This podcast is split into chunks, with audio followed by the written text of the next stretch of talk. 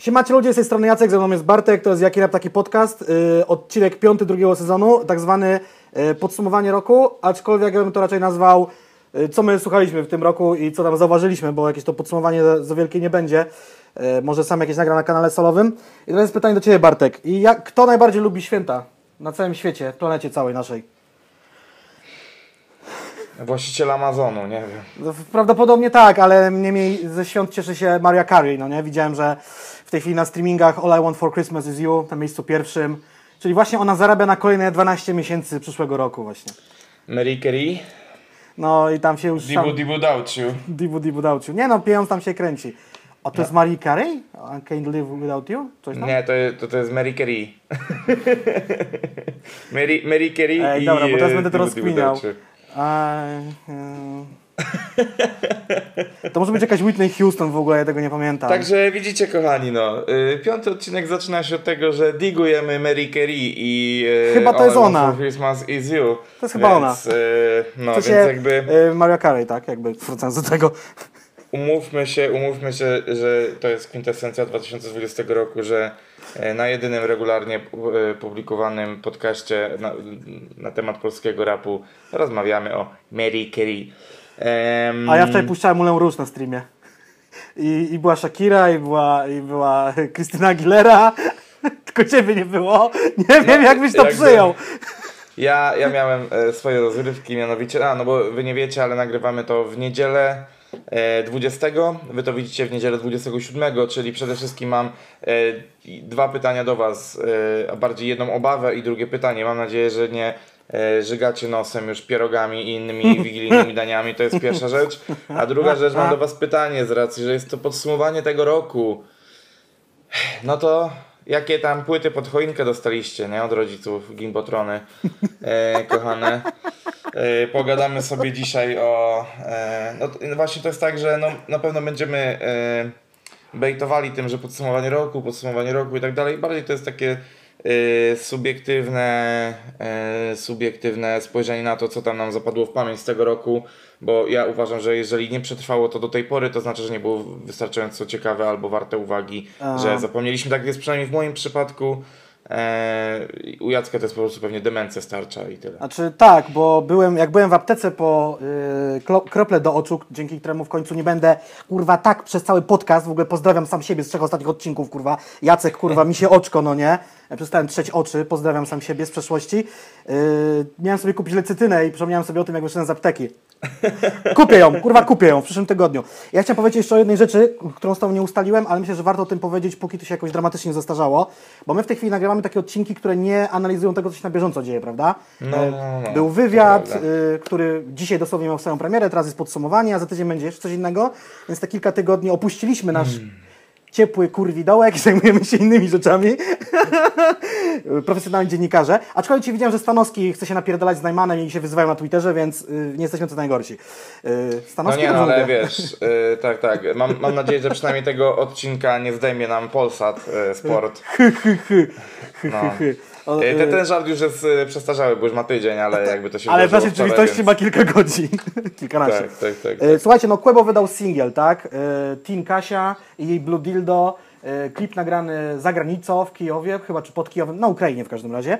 I mam dla Was tak zwany bonus. Chyba nawet Bartkowi o tym nie mówiłem. Coś, coś gadaliśmy, ale już nie pamiętam. Na- Wyjaśniamy, objaśniamy. Być może do momentu, kiedy Wy to oglądacie, już ten w ogóle singiel się ukazał w sieci i już jest teledysk. E, Kolejny singiel to jest numer Quebo z Kukonem, e, który nazywa się mniej więcej Kiedy piję wódkę, to słucham ich troje, czy coś, coś w tym stylu. Tak, Ten tak, tak. No, no stąd, też ta wizyta y, Michała Wiśniewskiego, nie? No, Tak, na klipie. Mam nadzieję, że go nie będzie w tym numerze. A co tam robi Wojtek Sokół i Mata, nie wiem.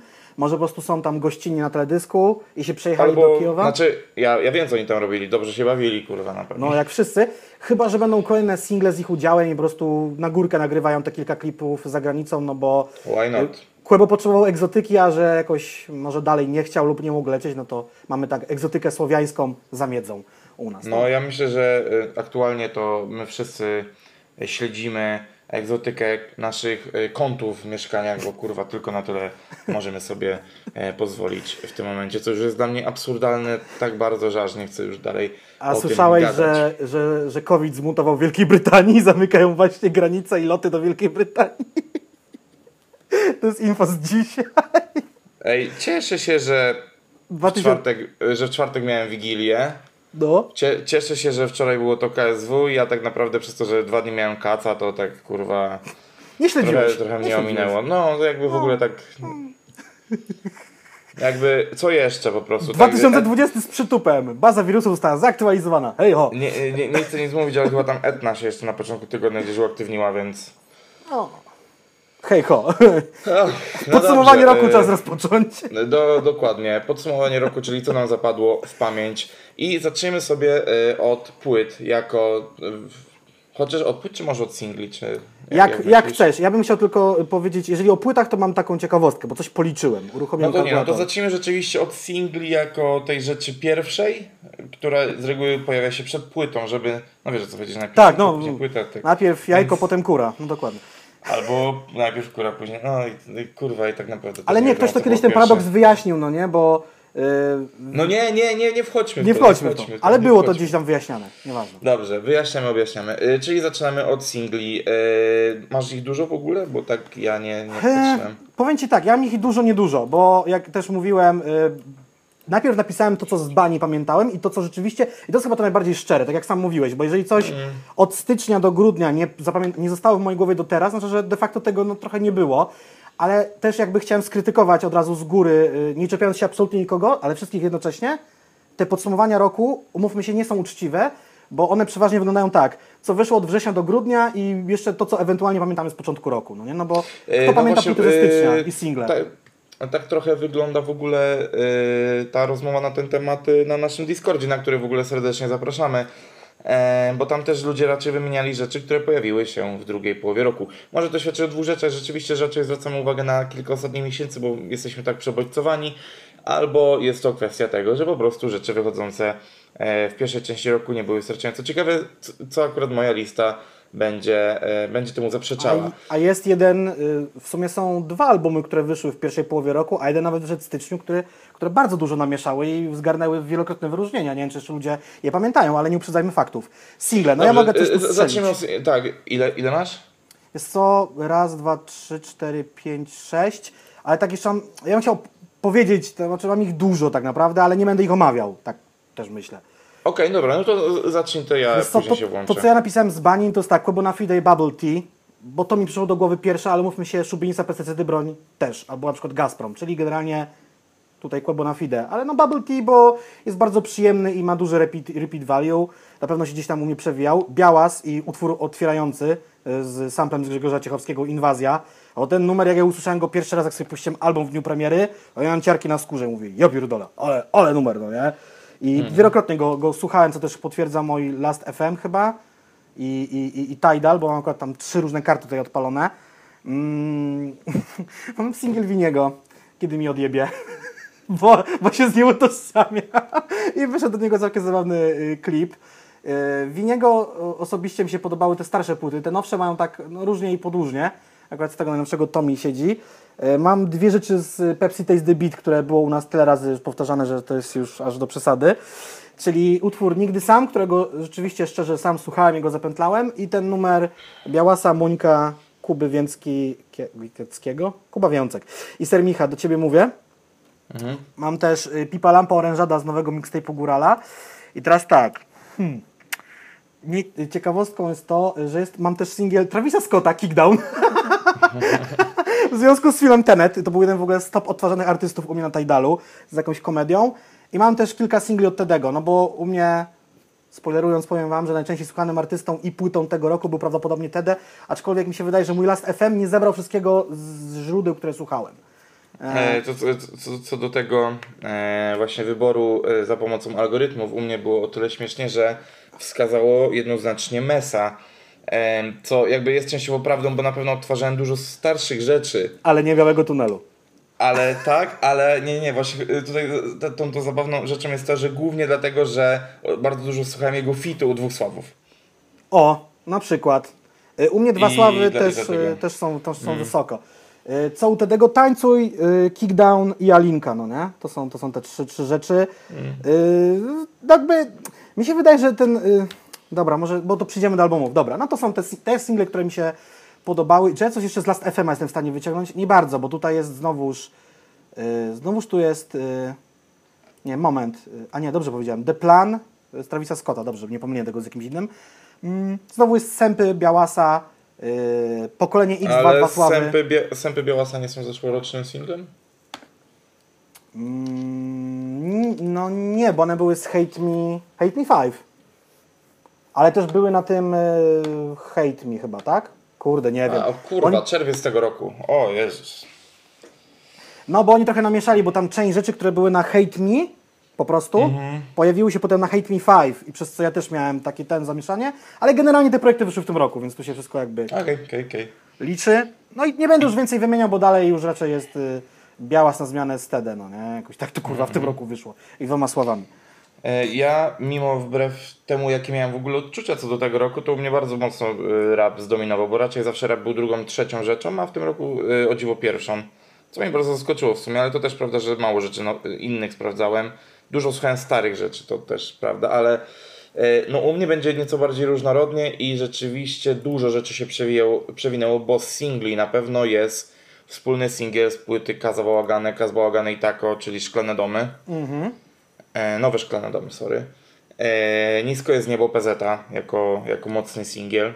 No to jest dobry Nie, single fakt. nie spodziewałem się, ale tutaj rzeczywiście Spotify mi podpowiedział i OSTR i Lęk Wysokości z płyty Gniew. To jest w ogóle dla mnie mega dziwne. Ale to, to już nawet na streamie ostatnio się gdzieś tam śmieszkowałem, że, że beat tam zrobił głównie robotę. E, a linka tego też się mnie przewijała, ale ona już tak wygasła. Im bardziej Dalej w rok. w rok, tak, ty, tym jakby gorzej. E, No niewątpliwie fala Guziora. No niesamowity kosior i rzecz, która końcówkę roku zdominowała bardzo. E, A nie mówiłem z płyty JWP koledzy. A nie mówiłem? Fakt. Tak. E, oczywiście co ludzie powiedzą z pokolenia X2 dwóch sławów. Mega wysoko. 18 singiel według Last FM u mnie, ale myślę, że był wyżej, że częściej go słuchałem. E, 777 miłego ATZ, też mocny singiel. Tu w ogóle chciałem zrobić małą adnotację do swoich singli. Nie wiem dlaczego Powiedz na osiedlu, y, czyli miły, jakby, jak to się nazywa, interpretujący płomień, jest u mnie bardzo nisko jakby w ilości odsłuchań, ale ja tego słuchałem w chuj często, więc to jeszcze No chciałem siebie. może właśnie ci nie, nie, nie wyłapało czegoś, no nie? Nie wiem, może Eee. Na tym, z tym Tidalem się jednak nie lubią do końca. Eee, jesień, Kłeby. Eee, Singiel, który de facto po czasie bardziej mnie uderzył niż w momencie premiery. Mhm. Eee, mega mocna rzecz, eee, czyli utwór Dejsa nie wytłumaczysz. Okej. A to było z czego? Bo oni w, ogóle w tym roku wydaje w końcu ten mixtape Hashashins, gdzie oni go nagrywali w tej chacie. My w sumie omawialiśmy ten projekt samego mixtape'u, bo to się nazywał Hash, Hata Mixtape, czy Hashashins Mixtape. Nie, nie sprawdziłem go w końcu. No? Eee, wiesz co, to było z płyty Spopielacz, tej, tej, którą tam podobno w jeden wieczór stworzył, czy coś takiego tam jakaś taka akcja, już nie pamiętam. Właśnie sytuacji nie pamiętam, ale e, nie wytłumaczysz, prawda, wariacik, e, było wersami, kur... no czy w ogóle polecam wam bardzo, właśnie zaczęło się jakby ciary na, na skórze w momencie, który mówi o tym numerze, mega mocny numer, mega true, ale też w taki zadziorny, fajny sposób nawinięte. E, obydwa single Fausta i Gipsa, czyli e, redukcja e, z Kiełasem i Halo z Kukonem. Mega mocne Kiełas. rzeczy. Em, I dwa single z płyty Pawła Bokuna, single Zero i single Coś. Okej. Też rzeczy, też rzeczy y, z, z płyty Piliada, y, które bardzo mocno, mocno mi siadły i, i w ogóle rozbudziły strasznie moje oczekiwania i sympatię do, do Pawła Bukuna, aczkolwiek, no ale o tym później może rzeczywiście. Ja jeszcze chciałem jedną rzecz dorzucić od siebie, bo też singiel, który ja wiem, że słuchałem i on chyba do tej pory jest na mojej jakiejś tam liście czegoś tam na Tidalu. Drop Opała i Szymi Szymsa, no nie? Z ostatniej płyty Opała. Też wiem, że bardzo często tego słuchałem. Prawie się pewno tego numeru nauczyłem na pamięć. Też nie wiem, dlaczego jest tak Drop, drop, nisko. Drop, drop. No właśnie, przez, no między innymi przez ten, ten fragment, no nie? No i ja jeszcze mógłbym powiedzieć, że takim singlem, który na pewno sporo namieszał, mi się szybko przejadł, e, była Siri, Oki Get. Dumna Siri, dumny blog i tak dalej, i tak dalej. Nie? Tak, y, no jakby był spoko, spoko. W ogóle w tym roku Oki wydał dwa krążki, sprawdziłem chyba tylko ten drugi i kurwa jakoś, nie wiem, jestem jego fanem, ale jednocześnie nie jestem w stanie go słuchać bardzo długo. To jest, to jest też taka ciekawa historyjka. No? Czyli y, jest jakiś tam problem z repeat value w takim razie. no, no tak, cały czas, ja cały czas twierdzę, że Okiemu brakuje tego czegoś, a ludzie twierdzą, że wcale nie brakuje, no nie? No mi brakuje tego czegoś takiego, żeby, Mhm. żeby go, mógłbym go słuchać na okrągło. Częściej, Dobrze, nie e, żeby, żeby nie było w sumie tak cukierkowo, przeszedłem do płyt e, i za takie mamy inaczej ukategoryzowane trochę te płyty. No, E, I ja, żeby właśnie nie było tak kolorowo, zacznę. I ja tutaj przy płytach chciałem się przy każdej zatrzymać na trochę dłużej. Okej. Em, no i, zawodów mam pięć płytowych. Pewnie byłoby ich więcej, ale to były takie, że czekałem na coś i się realnie zawiodłem, bo czasami są płyty, na które nie czekałem, sprawdziłem i mi się po prostu nie spodobały, więc po prostu o nich zapominam. A to były takie, że czekałem i się dość raczej zawiodłem. I zacznijmy od y, najmniej wyczekiwanej de facto przeze mnie, czyli Raz Mentalizm Geniusz. Ja na Raz Mentalizm czekam zawsze z zasady, po prostu lubię. I zawsze od y, płyty Wyszli coś zjeść liczę, że kurwa tam coś się zadzieje, nie? E, że, że, że ta płyta w jakiś sposób fajny nie poruszy, że tam coś będzie takiego. A no, ta płyta nie była geniuszem wbrew temu, co tytuł miałby mówić. y, A przy tej okazji chciałbym też nawiązać do tego, że raz w jakiś dość enigmatyczny sposób y, chyba przekazał nam, że kończy karierę. Tak, ja w ogóle powiem Ci, jeżeli chodzi o raz mentalizm geniusz, to powinna być jedna u mnie, miałem takie tam listy różne, na tej liście ważna, ważne płyty niekoniecznie dla mnie, a ich nawet tam nie wpisałem. Ja się posługiwałem tą listą z portalu Rap Genius, nie wiem, czy to sam przegapiłem, czy tej płyty tam nie było. Była, a nie było była, tam... bo ja też jakby... Okej, no to ja przegapiłem to, to jest moja wina, aczkolwiek były tam płyty, o których ja wiem, że wyszły, a tam nie było, więc ta lista jest taka dobra na 90%, ale fakt faktem... No ale zawsze wiesz, no, no najlepsza Lepsze- jaka mogłaby być. Tak, nie? le- najlepsza jaka mogła być, bo żaden na innej takie, takowej listy nie ma. Portal, portal Follow Rap robi coś takiego, ale ja nie wiem, czy oni to mają tak ładnie ułożone jak oni, nieważne. Ja nawet tej płyty nie sprawdziłem. Po prostu ja już odpadłem od, y, y, od razmentalizmu na etapie płyty... Jak on się nazywała poprzednia płyta? Widmo? Nie. Jak to A ja było? nie pamiętam. Czy to był singiel Widmo? No i właśnie na tym polega problem. E, Tango, sorry, Tango, nie Widmo. Widmo to był singiel. chuj prawie, że... E, A, no, a, coś, już... a coś w ogóle masz z tym tango dzisiaj? Dzisiaj wspominałeś, że zamierzasz nauczyć się Tanga argentyńskiego ta, tak. y, prawda jest taka, że mi się już płyta 1985 nie podobała, którą zamówiłem w ciemno, więc już w ogóle nie zamówiłem płyty tango, którą sprawdziłem, a już geniusza ani nie zamówiłem, ani nie sprawdziłem. No nie? Tak Kurwa, e, 1985 było rzeczywiście płytą, kurwa, też na którą czekałem, a się bardzo zawiodłem, bo ja byłem bardzo dużym fanboyem rasmentalizmu. No po za młodych na Heroda i wyszli coś zjeść, kurwa oczekiwania Oj. były kurwa Znaczy, ogromne, nie no. no. Wy, wy, wyszli coś zjeść już powinno być mo- dla mnie takim sygnałem, że tam się nie dzieje już tak zajebiście, no ale... No tak po, z dłuższej perspektywy jak na to spojrzeć, rzeczywiście mo- mogło tak wyjść, no nie? No, no, no, no. Yy, następną rzeczą, na której się zawiodłem, to jest właśnie wspomniana Piliada Bokuna. Bo po, po singlach bardzo, bardzo, bardzo liczyłem, że to będzie to. W sensie takim, że mówię, yy, zmiana wytwórni, oczywiście tą zmianę też krytykowałem, no bo jakby dla mnie asfalt jest kurwa pogrzebalnią, kurwa artystowanie Ładna wydawcą. Nazwa, ładna, ładna, ładne określenie, ładny przymiot. Pogrzebalnia. Pogrzebalnia, no to jest raczej rzeczownik, Jacku, ale... Tak? Aha, rzeczownik. A, dobra, no rzeczywiście. Bać. Pogrzebująca. Nie, nie wiem, nieważne, dobra. no ja. Ale fajna nazwa. Tak, ja zapisałem sobie ją nawet, że słowo pogrzebalnia. E, no i ten Bokun, kurde, nie sprawdził się. Cztery, s- trzy albo, no trzy single były bardzo mocne, te, które wymieniłem już w ogóle. E, a jednak nie przełożyło się na to, y, nie przełożyło się to na fajną płytę, no nie? Jednak, Ja z Piliady pamiętam okładkę. Taki blister z wciśniętym tym chyba. Czy z tabletką taką. Nie no, z ludzikiem. A, z ludzikiem. A, w tym blistrze jakby, w tym takim. Mhm, No, więc jakby tak, no niestety. No ale z drugiej strony Bokun też przyzwyczaił raczej do tego, że tam zawsze dużo się oczekuje, a chuja się dostaje. Yy, kolejnym zawodem u mnie była płyta Hope for the Best VNM-a. Okej, w ogóle. A nie, druga płyta wychodzi w przyszłym roku, dobra? Nieważne, jedną w tym roku wydał. Tak, e, e, no i tak też, kurde, no i też znowu liczyłem, bo tam fajnie, te, znaczy inaczej te single nie siadły liczbowo, ale gdzieś tam na mnie zrobiły wrażenie. Ale też, no nie na tyle, żeby by- były gdzieś tam w moich singlach tego roku. A jednak płyta też nie. Też nie. I to już dobra, można się śmiać rzeczywiście z tego, że tu mówię tak przez to, że nie. Bartek nie E, wybacza.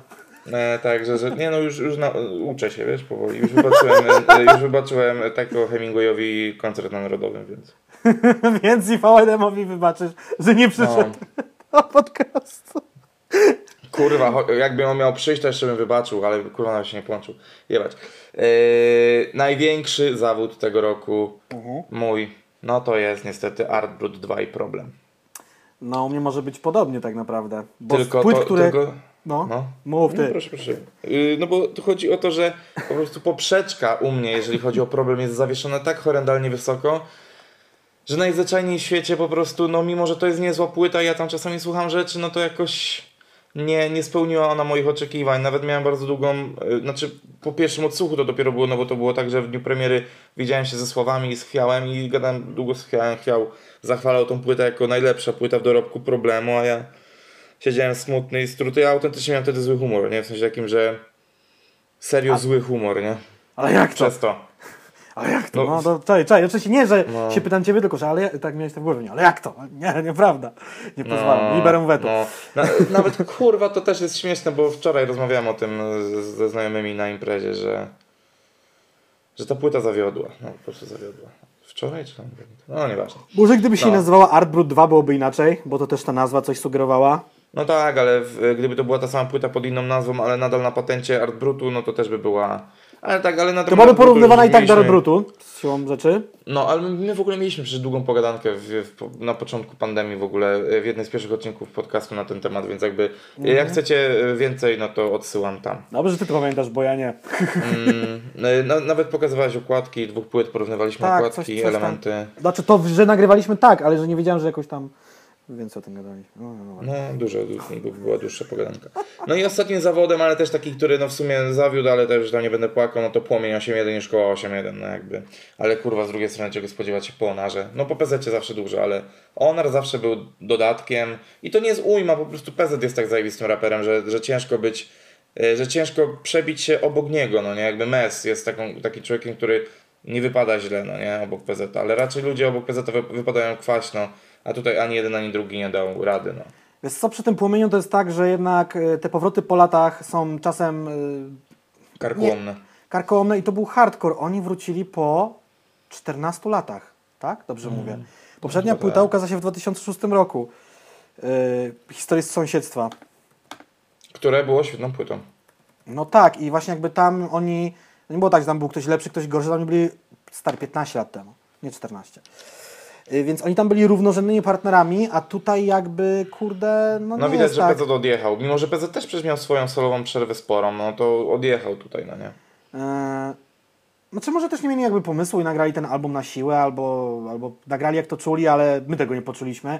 Wzięli tam troszeczkę gości, był ten krążek z interpretacjami, y, żeby też jakby rozruszać temat i że wywołać ten hype na, hype na legendarność ekipy Płomień, a jakby... Ale, znaczy to też jest ciekawe. Y, może nie gadajmy teraz o tym, bo u mnie to jest wśród wydarzeń w ogóle roku. Mhm. Okej. Więc y, wtedy, wtedy możemy sobie, szczerze mówiąc, szerzej pogadać. U Ciebie to Dobra. były już wszystkie albumy? Y, Tak, jeżeli chodzi o zawody, tak. Aha, y, okej. z- o- o- Oddaję Tobie teraz jakąś część, żeby nie było, że Ja jestem- gadamy segmentami. Nie? Dlaczego nie lubię robić tak zwanych podsumowań roku? Bo ja jestem kurwa bardzo niezdecydowany. I, I zamiast zrobić tak jak Bartek, czyli wybrać konkretnie, te albumy mi się podobały, te mi się nie podobały, koniec.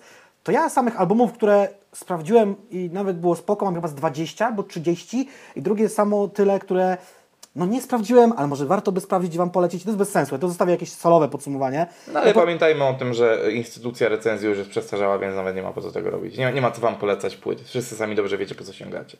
Mm, trochę tak, ale ludzie nadal jakoś oczekują. Niektórzy są ciekawi świata, a ja w ogóle Ci odkryję na Tidalu, że Tidal też tak pole poleca playlisty i płyty nowe jak y, Spotify.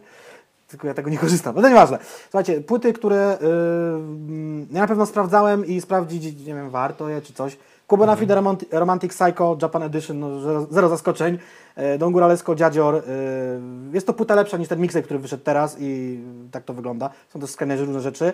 E, Tedej Sermicho Disco Noir e, i tu mogę już powiedzieć, ta płyta to jest jakiś taki kolejny punkt na mapie Tedego pod tytułem, że ludzie znowu mają powód, żeby go e, nazywać diskopolowcem albo coś tam. E, Takie płyty przedstawiają się chyba w dyskografii raz na jakiś czas, takie kurwa skrajne, no nie? Ostatnio była chyba tylko taka płyta Skrt i kurwa, a mi się to, po, powiem tak, no, a mi się to podoba, no na tym to kurwa ta bajra polega. To jest naprawdę fajna płyta i ona jest skrajnie różna od Carmagedonu, który był ofensywny, agresywny, było dużo rozliczania, a tu jest disco noir, czyli jest momentami bardzo poważnie, jak na Alince, ale generalnie jest na przykład kawałek też Tańcuj, który z kolei z tym kawałkiem pod tytułem Świat się kończy. W ogóle niesamowite jest to, że Tede wydał chyba Tańcuj pod koniec zeszłego roku albo na początku tego i on coś tam mówił, że zaraza przyjdzie z Chin. Znaczy wiadomo, że już był pan, oczywiście koronawirus w, w Chinach, ale jak to w ogóle brzmi po, po czasie, to jest niesamowite. Biała z Hate Me 5. Ja pierdolę, no nie? Jakby tu po, to po Hate Me 4, które już troszeczkę się zestarzało, tutaj jest nadal zajebiście. I no Polon 2000 w mojej opinii to było potknięcie się Biała Sajlanka, a Hate Me 5 to jest powrót kurwa na naprawdę dobre tory, no nie? To jest naprawdę zajebisty album. Co jeszcze bym Wam polecił? Opał, oczy szeroko zamknięte. Słuchałem tego albumu dlatego, że a, y, wiem, y, że Opał się rozwija. Ja po- Poznałem go totalnie w innym miejscu, kiedy był w swojej historii. Co kolejny album to jest schodek wyżej i to jest zajebiste, czyli Progres Nie Przestój. Jest naprawdę spoko krążek. Bober, poradnik sukcesu. Cieszę się, że taka osoba na polskiej scenie i, i wydaje kolejne krążki. Mm, no, ba- rzecz bardzo świeża, Słonik, Chris Carson, Red Room. Bardzo dobry album, nie muszę nic mówić. E, Łona i Webera bym prawie pominął, e, a to jest zajebista epka. Słucham jej aż do przesady, bo chciałem zrobić porządny wywiad, i, i, i, i... ale to też jest do, dobre, bo nie, nie, nią nie żygam tą epką. On. E, Jedyny kawałek, polecę Wam interpretację Płomienia 8.1, ale tylko do tego, że jest ten kawałek miłego. I, i, rzecz, której nie sprawdziłem i nie wiem, czy ją polecić, czy nie polecić. I jest to ewidentnie album przegapiony nie tylko przeze mnie, ale też chyba przez słuchaczy w Polsce, czyli album Zeusa. Nie mam tego pojęcia, nie, nie sądzę nic o tym albumie i zadaję sobie pracę domowe, żeby go sprawdzić.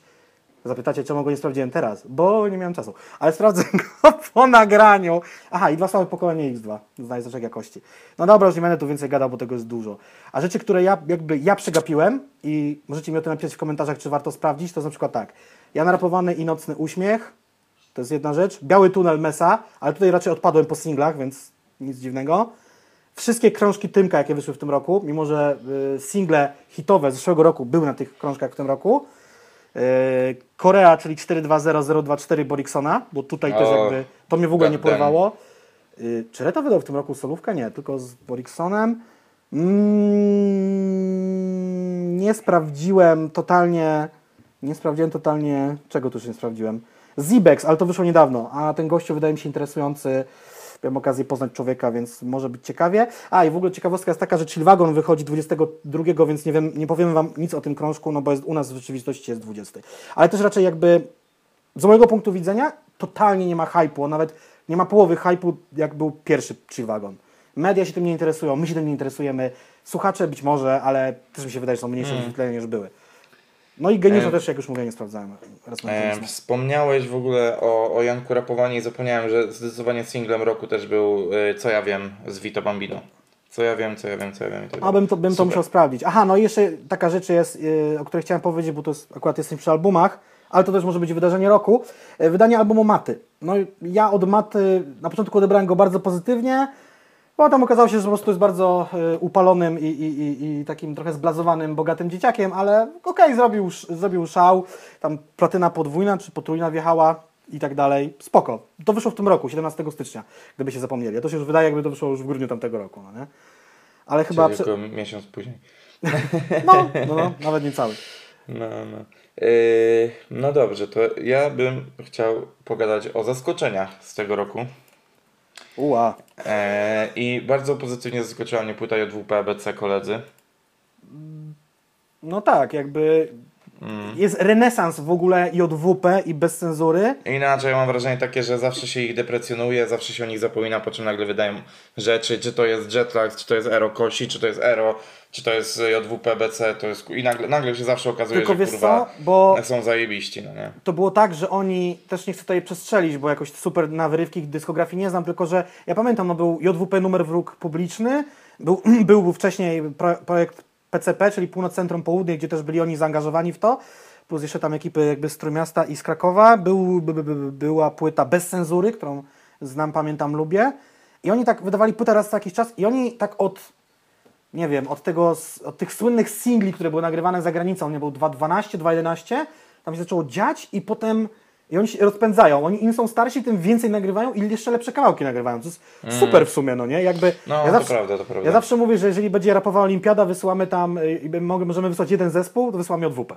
Tak, taka, No, rzeczywiście, rzeczywiście yy, to, to, to jest racja, że jeżeli mówimy o składach i tak dalej, to rzeczywiście tutaj JWP jest bardzo zawsze wysoko gdzieś w moich... Oni są w hip-hopem moich- przez duże hip i duże hop. Tak, ale też jakby odnajdują się zawsze bardzo fajnie w nowych stylistykach, więc jakby to super. No już nie mówię w ogóle o Wajzolu i o Kosim, no nie, bo ten A. jetlag to też już jest lot, no nie. Okej, wiesz co? Wiesz dlaczego y, ludzie mają wrażenie, że 100 dni do matury maty? Bo też widziałem takie opinie w ogóle i komentarze, wyszło w zeszłym roku, a nie w tym. Bo biblioteka Trap wyszła w kwietniu zeszłego roku, a słynna patointeligencja wyszła 11 grudnia zeszłego roku. No, nie? No, I dlatego jest to wrażenie, że to już ten album w ogóle w zeszłym roku wyszedł i tak dalej, no nie? Y, czaję, czaję, czaję. Okej. Em, wys- pozytywne zaskoczenie była płyta Małacha Bartek. Małacha? Mhm. Z duetu Małach Rufus. No ja wiem, ale nie, nie sprawdzałem, nie sprawdzałem. A ja o dziwo sprawdziłem, bo wpadł mi singiel z Kenkę i, od, i sprawdziłem całą płytę i była bardzo spoko. To znaczy to nie jest tak, że nagle to jest zajebista płyta, że w ogóle o ja pierdolę urwało mi dupę, tylko to jest tak, że nie oczekiwałem nic, a bardzo miło się zaskoczyłem czymś, więc postanowiłem sobie to podrzucić. I dokładnie tak samo było z Daysem i, z popiel- i płytą z popiel- epką z Popielacz. Że też jakby nie spodziewałem się, no bo już dla mnie te fazy z tym Daysem, Days the Me, kurwa i tak dalej, to już mnie męczyło trochę. A tutaj zostałem y, zmuszony do odsłuchania tej epki na pewnym melanżu y, przez kolegę Daysa, więc jakby kurwa po prostu było siedzi, słuchaj, a jak widać y, singiel nie wytłumaczysz, wskoczył od razu mi, mi bardzo wysoko na playlistę i był odtwarzany e, przeze mnie cholernie dużo razy. E, bo tak, bo chyba to w ogóle był jeden z najpopularniejszych singli w ogóle na moim Spotify. Mhm. E, pozytywne zaskoczenie był Król Złoty, e, Król Złoty Bonsona. To Też jakby Bonson mnie z reguły męczył, a tutaj fajnie. Ale Bonson w ogóle teraz, on, on rozśpiewał się, prawda? On bardziej idzie w stronę takiego chyba... Czy, czy Nie, tam, r- r- tam na dole jest rap, ale też jest A śpiewanie. nie, bo mi się popierdoliło to z tym singlem, z, mm, z tą dziewczyną. Jak ona miała na ksywę? No ja teraz ci nie przypomnę, ale wiem o co chodzi, wiem o co chodzi. E, No i e, Guerrilla Hologram LP, to też takie przyjemne zaskoczenie. E, Też zostałem jakby, znaczy nie zmuszony, tylko już e, wys- wyskakiwał mi Guerrilla z, z bańki informacyjnej po prostu zewsząd. E, I po prostu w pewnym momencie stwierdziłem, no dobra, kurwa, skoro już Oskar pomagał mu pisać teksty, a nagrywali to ze Stizem, czy, czy tam współpracowali przy tym, przy, przy nagraniu tego w LA, to mówię, okej, kurwa, no nie, jakby robię to. E, I, I płynnie tylko przejdę bardzo szybko do trzech płyt, które jakby są moją polską rapową topką, e, a no bardziej czterech, no bo oczywiście Red Room Wojtasa, w sensie Słonia, Afera Kukona i Magiery, Czarny Swing ATZ-ciaka i Pokolenie X2 dwóch słowów. To jest taka topeczka e, rzeczy, które, które po prostu zrobiły na mnie wrażenie, no było dwa sławy jak JWP, kurwa, no im starzej, tym lepiej. A, Znaczy- a, też, mi, a też mogło to się skończyć tak jak z rozmentalizmem, nie? Yy, Słoń też im starszy, tym lepszy, no nie? Jakby... O, też prawda. Ja te, też to zauważam, że, że jest, jest. Nawet jak sobie weźmiesz teraz płytę y, BDF, która nie jest jakaś super stara, chociaż kurwa BDF, nie wiem czy w 2013 nie wyszło. A nie 16? A już sprawdzam. E, Krążek. Yy, 15. No dobra, no to uśredniajmy w 15 wyszło, tak? Śmiesznie. 5 lat, niby, niby niedużo, niby mało, przeskok jest ogromny. A włącz sobie, jakbyście włączyli te skrajne albumy Słonia, czyli tak, jego pierwsze solo, potem BDF, a teraz Red Room, no to są, między tymi albumami są duże różnice, a między poszczególnymi tymi punktami są już w ogóle gigantyczne. No, Ale umówmy się, że to na przykład Mutylator był płytą, po której y, miał fajną trasę koncertową, dość taką, dopóki się dało, to gra, grana była i tak dalej. A, Tak, a, nie y, na, bo- przy- a, a nie na przykład BDF, no bo Nie, to było to- pierwszy to- boom Demonologia, później Mutylator i teraz gdyby ta płyta poszła w y, czasach koncertowych, na bank by poszło bardzo dobrze. Yy, bo powiem Ci, nawet sam, sam Słoń to przyznaje, że on do dzisiaj nie wie, dlaczego płyta BDF nie zażarła, gdzie on mnóstwo pracy w nią włożył i, i teledyski, jakaś tam poligrafia, wydanie, bity, sama praca nad albumem, a... Singiel, singiel z debiutującym w Quick Quality Guziorem. Znaczy nie singiel, no, jeden z utworów na płycie. Odsłuchiwaliśmy ostatnio na Na streamie. przykład tam były bardzo dobre teledyski promujące tą płytę, a, a jakby to nie zażarło, a z kolei Mutylator, no to był jakiś totalny rozpierdol, no nie pamiętam, co, co się, co No, ale, się ta, ale tam się fajne rzeczy złożyły, bo tam była ta współpraca z Brain Freezerem? E, Nie, nie, nie, ja mówię o tym, e, o Borderlands i tam też fajny szum się zrobił taki, że wiesz, że... Znaczy to, to nie było na mutulatorze, ale było Ja dookoła mutulatora, no nie? Właśnie nie pamiętam, kiedy to wyszło. Borderlands. E, było to, był singiel ze Szpakiem, który też na pewno pomógł, no bo wtedy Szpak Ua. był, wiesz, mega popularny. To jest popularniejszy singiel z tej płyty i on ma... Ty, nie no, Borderlands to było jesienią zeszłego roku. To jest ro rok po wydaniu No tak, ale chodzi o to, że to, no tak, ale chodzi o to, że to podbijało ogólnie hype, który jakby niesłabnie nasłania. Ten hype nie jest taki, że to jest taki go, gorący płomień wielki i czerwony, tylko, No. tylko, to jest, tylko to jest taki, wiesz, e, to jest taki kurwa dobrze zrobiony grill, tam jest po prostu żar cały czas. I wiesz, i tam się kurwa grilluje już który, któryś miesiąc kurwa z rzędu, prawie To jest no, jak ogień na grobie lata, nieznanego żołnierza, pali się cały rok. No właśnie zjebałeś całą metaforę, bo jakby nie chodziło o to, no ale dobrze, niech ci będzie.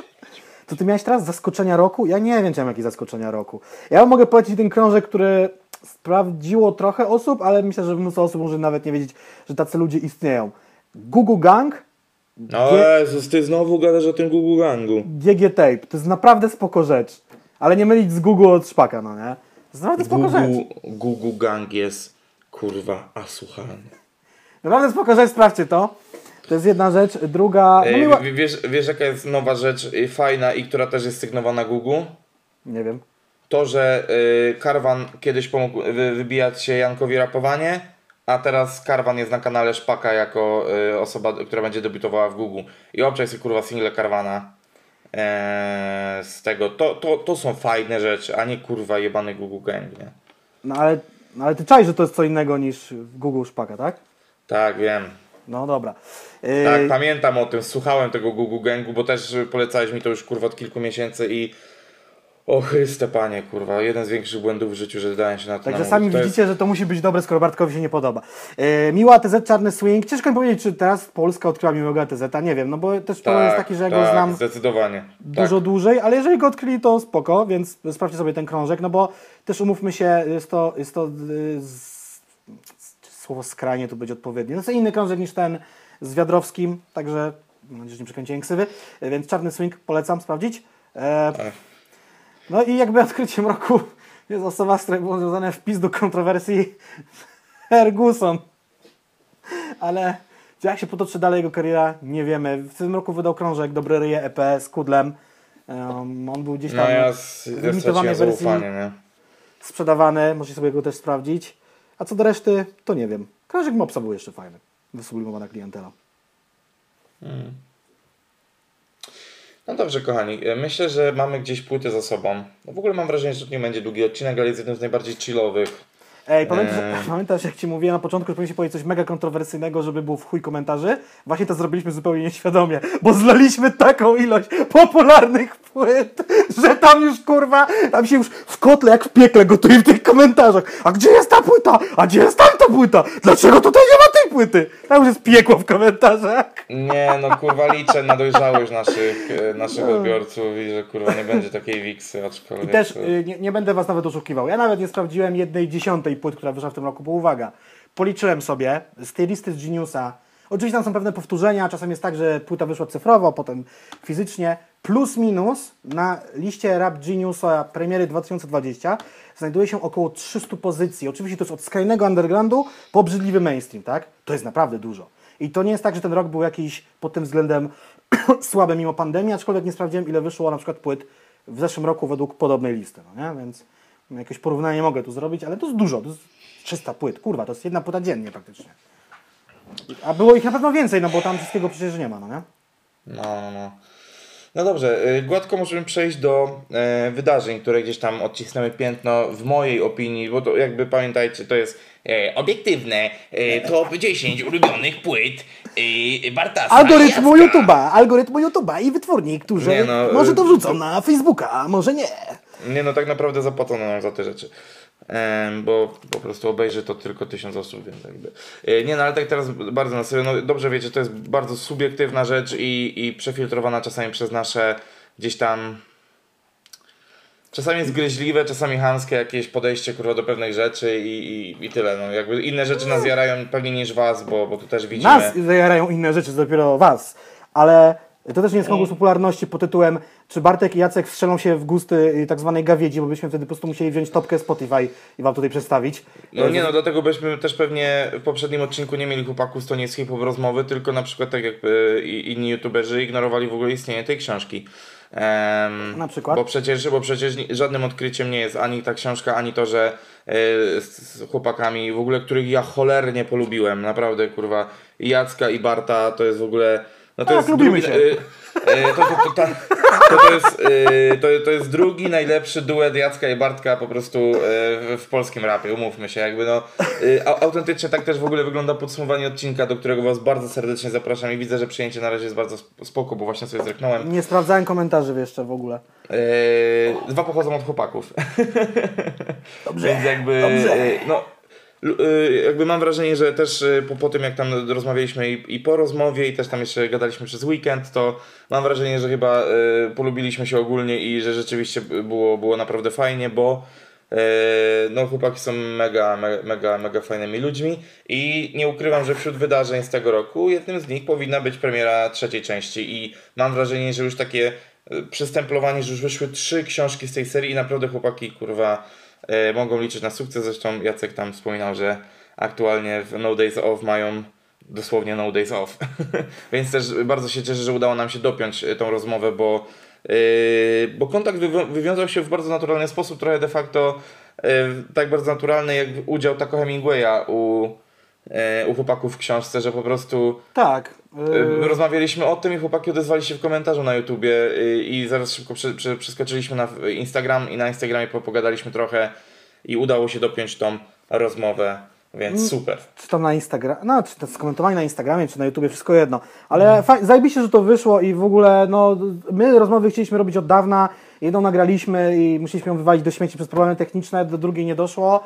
Do A trzecie... d- druga też ma swoje y, znamiona problemów technicznych, ale Tak, trzecia, trzecia jest w wielkim zawieszeniu, ale jeszcze ją zrobimy prawdopodobnie. No i w końcu się udało, no nie? Jakby nie jest łatwo przez te warunki techniczne, bo my też mieliśmy, to może wam teraz zdradzić zakulisowo, bo oglądacie, już jesteśmy po premierze, że my pierwsze 10 minut, dru... nie no, przesada, może 5 minut, nagraliśmy drugi raz, bo y, szwarką, szwankował nam Discord i przerzuciliśmy się na Zooma, y, więc no też tam były No co, jakieś no. hity satelity, no nie? I też, i też przez to nie ma Barta przez cały czas, bo był, był gdzieś też tam on grać Straciliśmy- czasowo. Tak, straciliśmy 20 minut rozmowy w naszą czwórkę przez te wszystkie cholerne problemy techniczne, no nie? No i też kolejna rzecz, No, że... internet. No, no jakby staramy się opracowywać, dopracowujemy te rzeczy, z Jackiem cały czas kminimy jak to, jak to robić lepiej, bo nie ukrywam, że ja chciałbym raz w miesiącu mieć kurwa gościa po prostu, nie? To jest taki docelowo, no nie? Mhm. Uważam, że, to, że tak powinien ten podcast wyglądać. Raz, e, raz e, w... Raz w miesiącu, znaczy... Podsumowanie roku. Ej, ale co jest co Eee. miesiąc robić podsumowanie miesiąca, a na koniec Nie. robić tego jebanego podsumowania roku? A podsumowanie kwartału? Albo pół roku? Nie. E, poradnik sukcesu, e, wywiad i dwa, dwa takie luźne odcinki to jest według mnie kurwa e, to jak powinien ten e, kanał działać, tak, taka jest gdzieś tam moja opinia. A może E, będziemy, a jak się rzecz, takiego a- breaking news zdarzy, a my nie będziemy mogli nagrać luźnego odcinka? Czy luźnego? E, ale też chciałem powiedzieć, żebyście ten em, że na, na pewno wydarzeniem 2020 roku e, w waszym życiu będzie zasubskrybowanie tego kanału, do czego serdecznie zapraszam. Ej, właśnie, jakby- umieszczam siebie wydarzenia na pierwszym miejscu. Tak, właśnie najważniejsze wydarzenie tego roku to jest po prostu powstanie Jaki Rap, taki Nie, nie, nie, nie. podcast.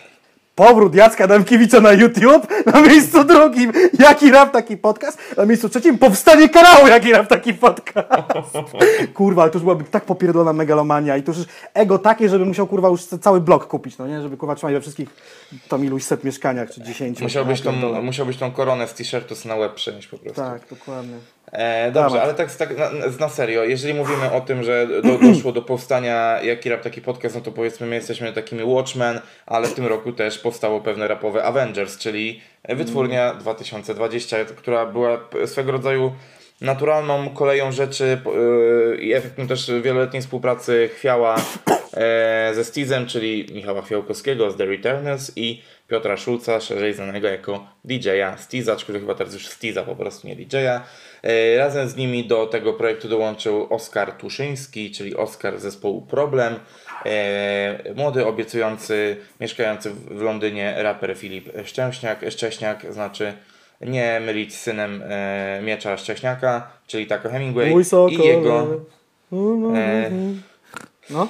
i jego menadżer Janek Poremski, jedynak z duetu Flirtini. Zresztą jakby my jak e, gadaliśmy o tym, że powstaje, to szerzej mówiliśmy kim każdy jest i tak dalej, czym się zajmują. itp. itd. No rzeczywiście jakby nie patrzeć, no to mocna rzecz na rynku, nie? W sensie poja- pojawiła się e, w sensie bardziej została zawiązana i sformalizowana e, akcja pod tytułem właśnie 2020 i No jestem ciekaw najbliższe rzeczy, które się będą pojawiały, bo oczywiście to portfolio jest takie sklecone z rzeczy, które oni robili w różnych konfiguracjach razem wcześniej, albo w kooperacjach różnych, a teraz już tak będą działali na pełnej kurwie, więc yy, jestem ciekaw, jestem ciekaw tego, co się będzie pojawiało. O. No ja wiem o jednej płycie, która wyjdzie w 2020, nie jest to żadna tajemnica, no bo to o tym Mielon mówi wprost na swoich streamach, że już jego kolejna płyta i każda kolejna wyjdzie w 2020 u kolegi Chwiała, no bo po co robić to gdzieś indziej. Y, Z tego co Mhm. pam- Ale to płyty, na które czekamy w 2- 2.21 y, będziemy mówili w przewidywaniach, oczekiwaniach, więc to Mhm. za chwilę. No, także nie no, uważam, że uważam, Ja jakby, że... się, jakby tutaj się zgadzam z Bartkiem, że powstanie 2020 tak, podpisuje się, że tak, że to jest istotna rzecz. Najistotniejsza, jaka nie było żadnych. Aha, no i jeszcze była ta afera, znaczy przejęcie z, przez My Music 100 Pro Rap, ale tam e, na razie jest. No ale czy to jest Spokojnie. wydarzenie, no jakby kurwa biorąc pod uwagę osoby, które podpisali, co się z tym dzieje i ile jest kontrowersji wokół tego, to uważam, że to jest po prostu e, kolejny dziwny biznes. e, Tam po prostu było przez moment bardzo głośno o tym, ale co oni tam będą wydawali, to się dopiero, dopiero przekonamy. 2020 zdecydowanie wiadomo, że to jest to ważniejsza rzecz. Mhm. Najważniejsze. E, szczerze mówiąc Wam powiem, że wśród wydarzeń, które ja sobie wymieniłem, bo nie wiem, czy Ty, ty jakieś dodatkowe dokładałeś do tych, które były tam gdzieś wstępnie wrzucone, ale No ja e, mam są... dwa chyba, ale. Ja mam problemy z pamięcią i ten rok nie zapisał mi się niczym wyjątkowym, takiego wydarzenia w polskim rapie. Biorąc pod uwagę, że przez y, x miesięcy nie było koncertów, y, nie było też jakichś znaczących beefów. Nie, no nie wiem tak naprawdę, no nie? No, nie było jakichś takich wow wydarzeń. Od kurwy reklam było, no to jest akurat prosta sprawa, no nie? Dużo reklam. To, to rok 2020 to jest y, zajebiście dużo reklam raperów i, i, i, i firm różnych. No? No i, rzecz, i rzeczywiście jak zaczniesz to śledzić, bo my gdzieś tam przy okazji różnych rozmów prywatnych e, poruszaliśmy ten temat, no to było naprawdę dużo chujni po prostu. No, naprawdę. No już, już nie mówię o tym Pizza Hut, kurwa, nie. Ale, e, bo, bo ty mówisz o Pizza Hut w Popkillerze, a ja mi się, bo to chyba była Pizza Hut. Y, Tam był Sitek i o co chodzi? Nie, czy to był czy Sitek i Plan B? Tak, nie, po prostu nie, jakby Pizza Hut, polski rap 2020 to już po prostu jest błąd. I tyle, jakby nieważne o, o czym mówimy z tych dwóch rzeczy, nie? Tak, to było o co chodzi. Y, ale to może było w zeszłym, w zeszłym roku, a może w tym roku, nieważne. Dużo reklam. Y, no Hot 16 Challenge 2 było, tak? Wiadomo, to, to się musi tu pojawić. Wow! E, tak, e, ja- jakby w Sylwestra o północy wychodzi podsumowanie akcji Hot 16 e, Challenge, Hot 16 Flash od nas. Ej, właśnie, zatrzymajmy się na chwilę, bo, muszę, bo mi to dzisiaj chodzi o po głowie, to muszę z siebie wyrzucić. Jest na pewno mnóstwo osób w polskim rapie, które sobie wymyśliły tej dam singiel 31 grudnia.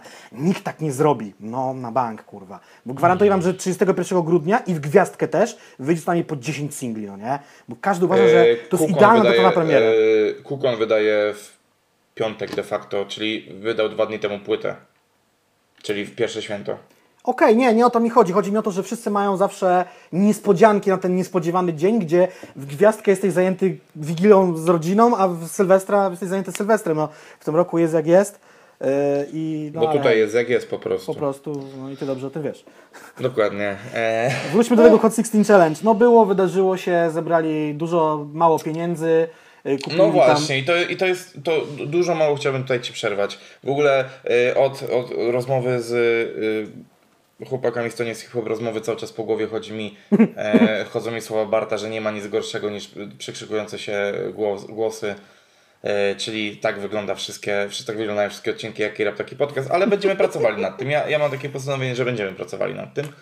E, ale tu chciałem się zatrzymać z tymi pieniędzmi z, z prostej przyczyny, że e, no, były już analizy w internecie, które mówiły wprost, że ilość pieniędzy, które te klipy mogły wygenerować w reklamach przewyższyła to, jakie były wpłaty, więc uważam to za słabe. Nie, moż, nie, nie można tej akcji powiedzieć, że nie była akcją dobrą w ujęciu takim, że każde pieniądze, które tam zostały wykorzystane w sposób odpowiedni, e, są, by, były warte tego jakby, no nie, w sensie z jednej strony były warte, ale z drugiej strony przyniosły nam. E, w, w ogóle to też bardzo niespodziewane, że taka akcja była w stanie nam pokazać to, jak bardzo chujowy jest ten kraj, ale nie mówię tutaj o ludziach, bo, bo to jest akurat akcja, która pokazuje, że ludzie rzeczywiście potrafili się zebrać, tylko no, że musieliśmy walczyć z ostrym cieniem mgły, no nie?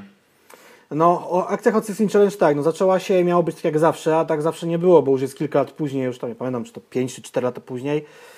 chyba, chyba 6 lat później nawet. Pierwsza edycja była chyba w 2014 roku, ja pierdzielę. Nie jest to istotne jakby. Yy, I sytuacja jest taka, tam zebrano 3,5 bańki, te 3 bańki, po prostu słuchacze przestali wpłacać pieniądze, mimo że to naprawdę poszło szeroko. Potem się nominowali, nominowały się firmy, nominowały się straże pożarne, nominowali się lekarze, medycy, policjanci i też pieprzeni politycy. Były w tym roku wybory, chuj im wszystkim do mordy, e, że w ogóle to zagarnęli dla siebie. I raperzy byli hojni, część słuchaczy też była hojna, że w ogóle coś płaciła, etc., etc., ale umówmy się, liczby, jakie tam były wygenerowane, ilość zaangażowanych osób, a zebrana kwota była mała. Wiadomo, że w pomaganiu charytatywnym nie ma czegoś takiego jak mała kwota, bo każda złotówka się liczy, co udowadnia co roku WOŚP, ale szczerze, tam powinny być, tam powinno być jeszcze jedno zero albo dwa zera przy tych, y, przy tych No nie, no milionach, 1-0 to też już przesada, 30 ale uważam, że 30 milionów byłoby spoko, no nie? Tak naprawdę. Mm.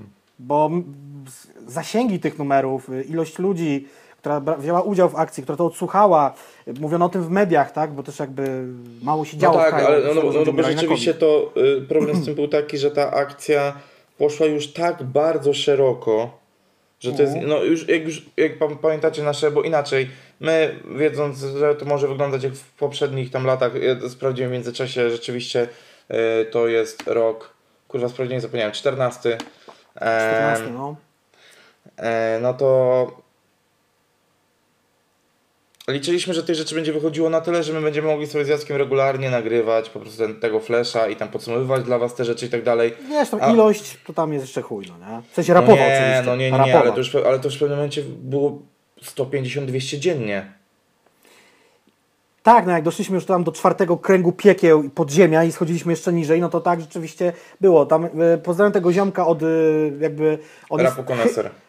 To jest chyba nasz i Mielskiego widz, który zaczął czy, czy, czy coś i tam oni mi zrobili playlisty, gdzie było po 5000 numerów, musieli robić kolejne, bo im się miejsca na playliście na YouTubie kończyły. E, fakt. ym, No, y, próba drzewka, ja chciałem dla was zrobić w ogóle ładne drzewko na grupę Jacka, gdzie codziennie byłaby aktualizacja i byśmy zaznaczali rzeczy, o których omawiamy, ale w ogóle próba zrobienia tego w jakimś drzewie myśli spaliła już na panewce, bo tam po prostu to, to już nawet nie było pączkowanie, to już było po prostu kurwa mnożenie chujni w pewnym momencie, no nie, jakieś dziwne, no nie. Ale wiesz, to też jakby y, tam nie musi, nikt nas nie zmuszał do sprawdzenia tego, sami się w to wpieprzyliśmy, tylko bardziej mi chodzi o to, że ilość osób zaangażowanych, a ostateczny efekt, czy wiadomo, że jakby na końcu Solar nagrał y, klip, tak, y, gdzie były te karetki, to robi wrażenie, to jest zajebiście dobre, tylko i pokazaliśmy, że hip-hop może robić różne fajne rzeczy, tylko no mówię, podłączyli się po to politycy, co już od Solara i w ogóle wszystkich raperów nie było zależne, Chociaż nie wiem, że tam któryś jakiegoś polityka nie nominował. No, tam jeszcze youtuberzy swoją brzydką challenge. Gąciarz, pozdrawiam cię, debilu. Yy, I tak dalej, i tak dalej, więc no, ja już nie chcę kolejnego Hot 16 Challenge. Dobrze, że to Youngmana się nie udało. Nie róbmy może więcej Hot 16 Challenge. No? No właśnie, jakby...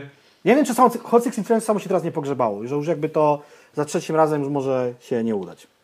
No będzie będzie takim po prostu nie, nie, nie, niesmacznym, po raz trzeci odgrzewanym kotletem, kurwa. Nie, bo no. to już będzie reakcja większości ludzi będzie, o kurwa, znowu.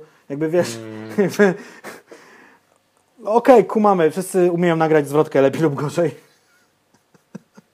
Ale czy wszyscy powinni? Ale czy wszyscy powinni? Właśnie, bo e, dobra, ale odbiegliśmy tak, bo, bo ja zacząłem mówić o tym, że znalazły się de facto trzy akcje, które bym podsumował trochę jednocześnie, jako po prostu akcje promocyjne, bo są to akcje, już jakby od- odbiegając od, e, od Hot 16 Challenge.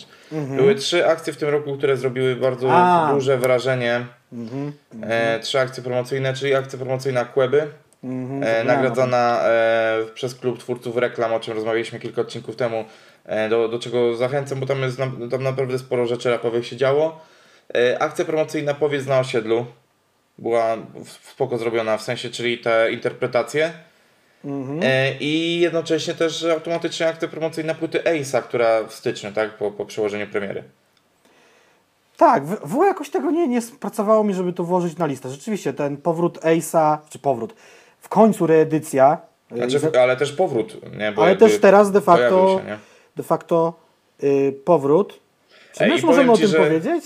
O tym, o czym mieliśmy powiedzieć? Ale, tak, ale to, to, to, tylko to poczekaj, to tylko y, nadam jeszcze taki background, bo dobrze wiecie, że ani ja, ani Jacek nie byliśmy, nie, znaczy nawet nie jesteśmy w tym, w tym gronie o kurwa Ace, no nie, że to taka legenda tamtych czasów i tak dalej. Ja mam wrażenie, że Ślizg i inne tego typu miejsca w internecie nadały temu taką łatkę kultu, a, a było to po prostu dobre, ale też nie było czymś, co mogłoby rozjebać dupy, a, a pytanie y, przez lata, y, a co by było, gdyby Ace nadal rapował, dla mnie było zawsze jednym z najgłupszych pytań, w ogóle takie te wszystkie rzeczy w stylu a co było teraz, gdyby Magik był nadal, no nie, na, y, aktywny, no nie wiesz What tego, would kurwa, Jesus no. do? Co by było, gdyby żył Tupak? No wiadomo, y, tak zwana y, fantazjowanie historyczne. Co by było, gdyby Hitler się No nie tak. urodził, albo coś tam, coś tam. No tak, albo tak, wygrał tak, wojnę. ale, i, I właśnie z tym jest stary tak, że de facto teraz mam nie, 100 razy bardziej większą przyjemność słuchania tego Ace'a i to nie dlatego, że tam są dodatkowe zwrotki czy coś, tylko bez tej takiej otoczki i walenia konia, że o łobabem co to było, bo umówmy się na tą edycję już trochę za późno, w sensie nie mówię, że sprzedażowo ona coś tam nie poszła, bardziej chodzi o to, że za późno, że ona powinna zadziać się rzeczywiście wcześniej. Zadziała Kurde. się dopiero teraz. Yy, ale przez to ja na przykład No. prywatnie mam dużo większą przyjemność y, z y, obserwowania tego wszystkiego i słuchania, niż y, z tego, że y, no to, bo to jest takie jak Słowacki wielkim pisarzem był, czy tam wielkim poetą, Poetą, był, no nie? poetą, jak, jak, jest no. to, jak jest to powiedzenie. E, a, a, to w pewnym momencie było już takie wmawianie, że y, Ace, y, brudne serca i wszyscy po kolei, których wymyślić, że byli po prostu y, jogurtem truskulowym, kurwa, wiesz, no że o, to najlepsi raperzy w Polsce. No, Ale wiesz dlaczego? Tak, ale, ja, ja mam chyba odpowiedź na wiesz, pytanie, no. dlaczego. Bo oni w pewnym momencie przestali rapować i zniknęli. Bo Tak. y, gdyby powiedzmy hipotetycznie w 2005 roku ze sceny zniknął Sokół albo kurwa PZ, to dzisiaj dokładnie byłaby taka sama legenda. Ej, czaj, co było, gdyby PZ jeszcze rapował w 2020? No rapuje i raz jest lepiej, raz jest gorzej. Ostatnio gorzej niż lepiej. No ale hej, ho. No. Właśnie tak to może wygląda. Yy, Ej, a, wy- to poczekaj, to jeszcze zapytam jedną rzecz. No. Jak tak na, przypomniałeś o tym PZ, o tym, że raz lepiej, raz gorzej. Drodzy, mam nadzieję, że odpowie ktoś na to w komentarzach też. I w ogóle też muzyki Jacku. współczesnej nie było u nas w podsumowaniu. No to, to coś o czym świadczy. E, powiedzcie mi taką jedną rzecz. No. O chuj chodzi z tym, że raperzy ostatnio notorycznie kurwa piszą kawałki, gdzie są nazwy marek samochodowych i do tego jeszcze z reguły jest to kurwa po prostu y, słabej jakości metafora do kobiet. Co to jest za chujowa moda, kurwa? No ta, ta, ta zonda PZ, ten ostatni utwór, no kurwa, jaki dramat, nie? Myślisz, że ktoś tak- nagra kawałek Moja Skoda? Bo ma dziewczynę z Czech? No nie, ale pamiętaj o tym, że było kurwa Cinquecento w holenderskim gazie. W holenderskim gazie. Chciałem powiedzieć, że na liście płyt Rap Geniusa w kategorii rap, przypominam, była płyta Masno. Jebnijcie się w głowę, ktokolwiek tam to zamieścił. Nie mówię No do dobra, administracji. to tam już chuj, dobra, jakby geniusa. dyskusja co jest rapem, a co nie jest, jakby nie jest dzisiejszym przedmiotem odcinka. A... Na pewno nie jest tym Masno, elo.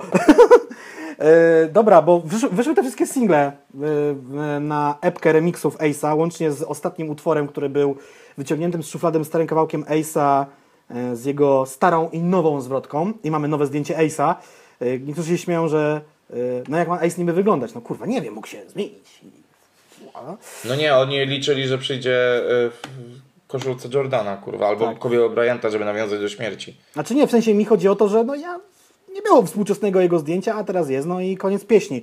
Em, coś chciałem powiedzieć. Czy ja mam sentyment do Ace'a? Jak słucham tych numerów, to one są naprawdę fajne, nostalgiczne.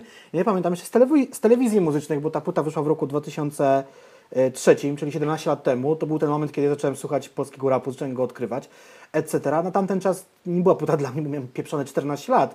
Yy, Reedycja jest spóźniona o moim zdaniem 7-8 lat, czyli ta płyta powinna wyjść w reedycji w roku 2012, 11, może 13. Jest naprawdę spóźniona. Coś tam sobie zarobi. W ogóle jest przełożona teraz na styczeń ze względu na covidowe problemy w tłoczniach, o którym Wam mówiliśmy w ostatnim odcinku. I zabawne jest to, jakby Ace w końcu zaistniał w internecie, czyli jego płyta jest wgrana na streamingi. Jest odpalony preorder, jest sklep i tak dalej. Pojawiło się konto instagramowe. I nie zgadniecie, kto obsługuje to konto instagramowe. Ace. To jest zabawne i tr- trzymaliśmy Znaczy, tą... o dobra, ale a właśnie, no bo y, Mikołaj nie istnieje, czyli po prostu raperzy nie zawsze obsługują swoje Instagramy, tak? Wow. Tak. A i To tak tutaj... jakby ludziom, wiesz, nie? E, Aha, żeby się wytłumaczyli, tak, no bo na przykład przykład, który ja wiem, Góra nie obsługuje swojego Instagrama przez 99% czasu, a Tedy obsługuje swój przez 100% czasu i Paluch też, no jakby są raperzy, którzy po prostu mają Instagrama, go używają, są tacy, którzy muszą go mieć, no bo jest 2020.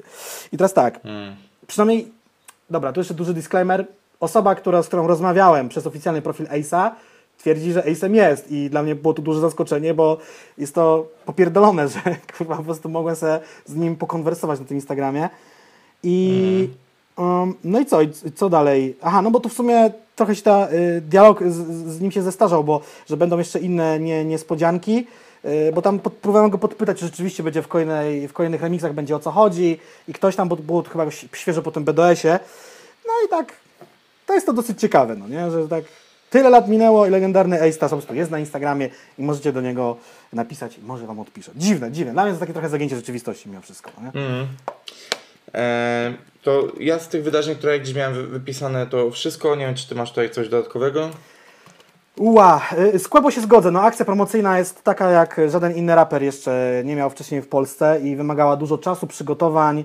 E, Kłebo musiał siedzieć na chacie przed pandemią, żeby, żeby nie być odkrytym. Y, Charakteryzacja, udawanie, nie wiem jak to nazwać, szaj Kłebo, czy takiego cokolwiek zamkniętego w sobie. Y, Wiesz co, do wydarzeń, ja bym jeszcze zaliczył oczywiście olbrzymia ilość reklam raz y, bardziej gorszych niż lepszych. Polski hip-hop w tym roku był nagradzany. Między innymi, tak? Y, KTR, jakieś tam inne nagrody mu się wyzdarzały i ostatnio też teledysk Łony i Webera do Nikifora Szczecińskiego też dostał nagrodę. Mm, Dwa dokumenty rapowe na Millennium Against Gravity. No, mi się też wydaje, że po prostu hip-hop już totalnie wyszedł z tego swojego podziemnego grajdoła i już jesteśmy po prostu No, czy nie, no to, to już się działo od kilku lat częścią, częścią wiadomo. tej nie?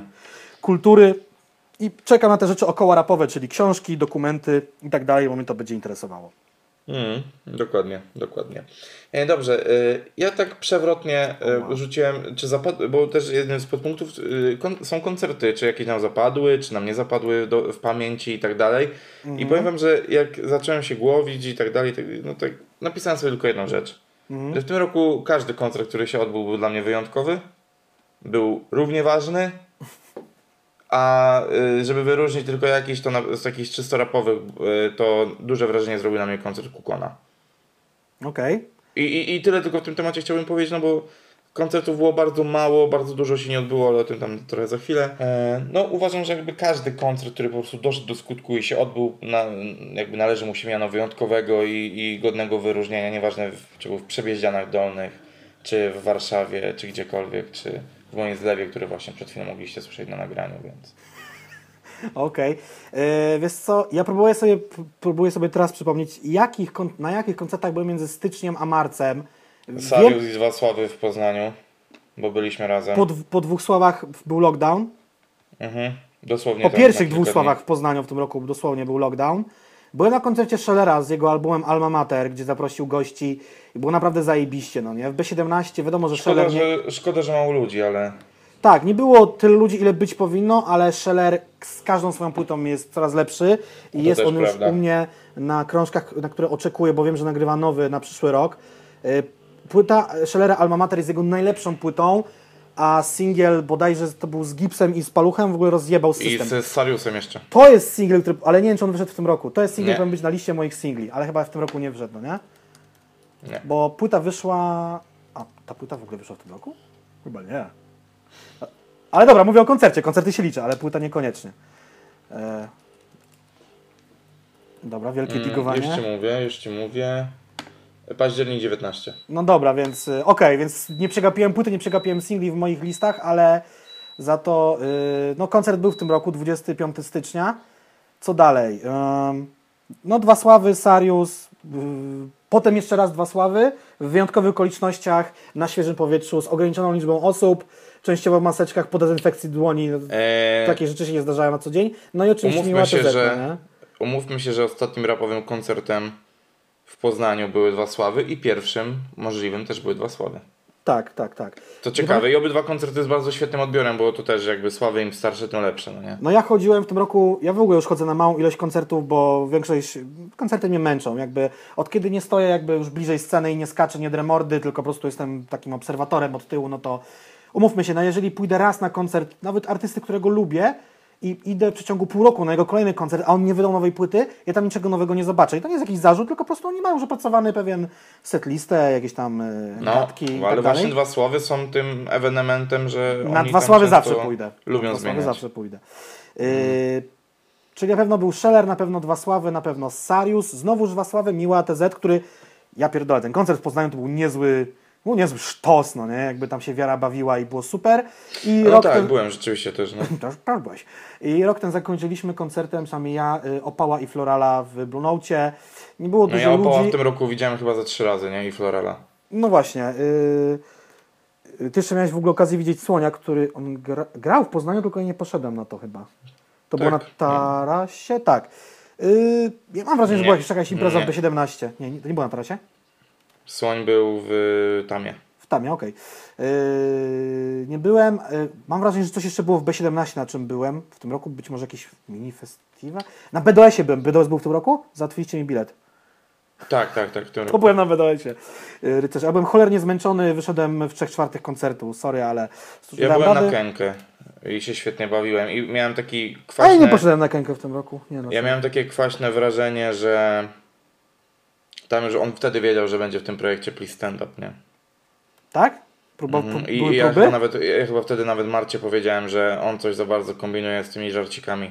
Że on coś szykuje, kurwa, nie? Znaczy wiesz co, z ostatniego koncertu, jak ja pamiętam Kenkę, który był sam nawet nie wiem gdzie, być może w zeszłym roku nawet na rap stacji, albo na jakimś festiwalu, Kenkę ma te takie gadki, że coś tam, coś tam. Dlatego też nie dziwię się, że go wciągnęli w ten projekt, no nie?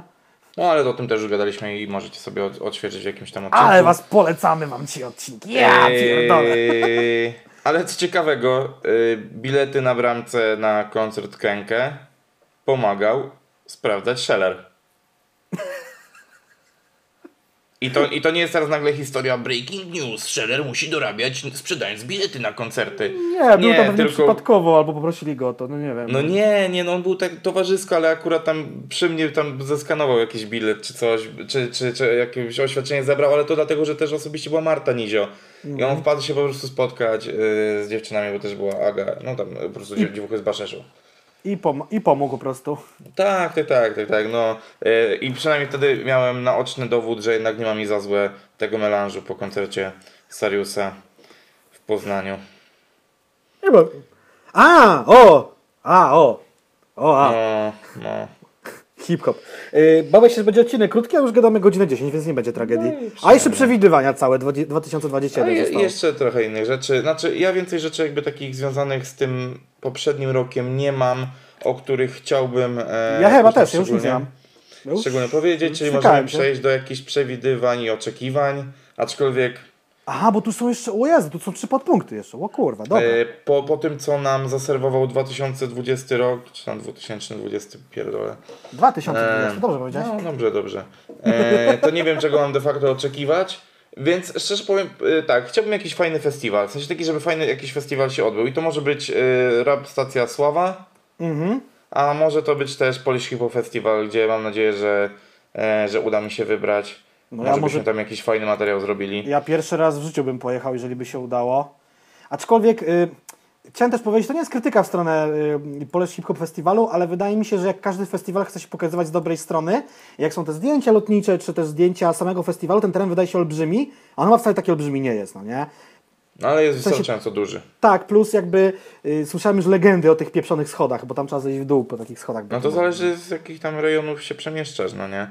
Ale kurwa, no nie no, no i, i, i robaki, nie? Jętki, ale w zeszłym roku było ich mniej, bo to chyba zależy, kiedy jest festiwal zrobiony. Nie, nie, nie, nie wiem stary, ale pamiętam, że na ostatnim na jakim byłem, była sytuacja taka, że one Dwa lata temu. prostu, Widziałem, te, widziałem foty, widziałem zdjęcia. Tragedia. e, że, że, że one wchodziły do ust, jak rozmawiałeś w nocy z ludźmi, tak, nie? tak. Jętki. Jednodniowe robale. Y, Łopatami można je sprzątać. Kurwa, Tak, się tak lęgnie, no nie? I tak, tam... tak, tak. I w pewnym, momencie, w pewnym momencie na plaży nie wiedziałeś, czy chodzisz po, po trupach, czy po prostu po piasku, no nie? Tragedia, Em, tragedia. E, I co do festiwali i przewidywań, pojawił się SBM Festiwal ogłoszony. Tylko ja dopierdolę się, bo mogę, kurwa. E, pierwsza rzecz, nie ma, przynajmniej na ten moment nie ma ogłoszonego tam e, Jana Rapowanie, a jakby nie patrzeć jest chyba elementem tego e, kolektywu, tej wytwórni. Nie e, zwróciłem w ogóle na to nawet uwagi, powiem Ci szczerze, ale. Więc y, jestem ciekaw, co się wydarzyło. To jest pierwsza rzecz. Druga rzecz, oni nadal nie ogłosili miejsca oficjalnego. Co uważam, że sprzedawanie biletów bez miejsca koncertu to jest troszeczkę kurwa. Znaczy, wiesz co, powiem Ci Co? tak, no. Jakby w sensie, przepraszam bardzo, ale co kurwa? Jakby nie można tak. A Powiedz mi, a Jakby- jest podany konkretny termin? To jest czerwiec? Czy Tak, później? je- jest konkretny dzień.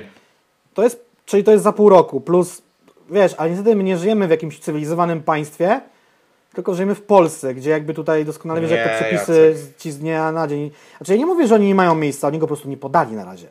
No Bo tak, może uważam, ale to jest wprowadzanie w błąd klienta. Nie kupuje, nie, nie kupuje kompletnego biletu. Jest tylko wpisane Warszawa, kurwa, nie? Wiesz o co chodzi? No to jest dla największych psychofanów, no ja biletu nie kupiłem na przykład, ale chodzi mi o to, że może w zależności od zainteresowania mają na przykład trzy obiekty, mały, średni, duży. Albo duży, duży, Ale średni, co duży, z tego? No nie wiem, może różne Ja, opcje jaka, jaka bileteria przepuściła to? Nie wiem. Znaczy ja się Je- nie znam. Ale przepraszam cię bardzo, regulaminowo prawo konsumenta działa w taki sposób, że jeżeli teraz by zmienili miejsce, No. to ja mam prawo oddać bilety. No to już sobie sam, sam sobie odpowiedziałeś na pytanie, może dlaczego tam nie podali miejsca. No, No ale to jest- Ja to jestem jest- konsumentem, ty jesteś ekspertem w tym serio. nie, w tym przypadku, można, no, nie można tolerować takich rzeczy w branży koncertowej, kurwa. To, to jest tak jakbyś, nie, no jakby, a ja dobrze wiem po koncertach różnorodnych, które robię. Rzeczywiście dzieciaki, które chodzą na koncerty rapowe trochę mają w piździe, gdzie ten koncert się odbywa. Prawda. Ale ja już zwracam uwagę na to, gdzie idę. No na pewno. Jak ja myślę o niektórych miejscach, to mówię o kurwa, kibel to do remontu, szatni nie ma, duszno, gorąco, wolno palić w środku. Dobra, pierdolę, nie idę. No, ja na przykład No ja na przykład do labu nie chcę chodzić na koncerty, zwłaszcza dlatego, że na przykład robią teraz nielegalne imprezy w każdy weekend. Ehm, nie, nie- chcę po prostu chodzić tam, bo jest nieprzyjemnie. Na przykład z dużą przyjemnością chodzę do Tamy. Yy, bardzo lubię tam być na koncertach. Mimo, że Eee. B17 jest na końcu świata, jest tam całkiem spoko. E, Tam ma Jeszcze raz? też, mimo że B17 jest trochę na No, końcu no. świata, O nie, no B- B17 jest fatalnym miejscem.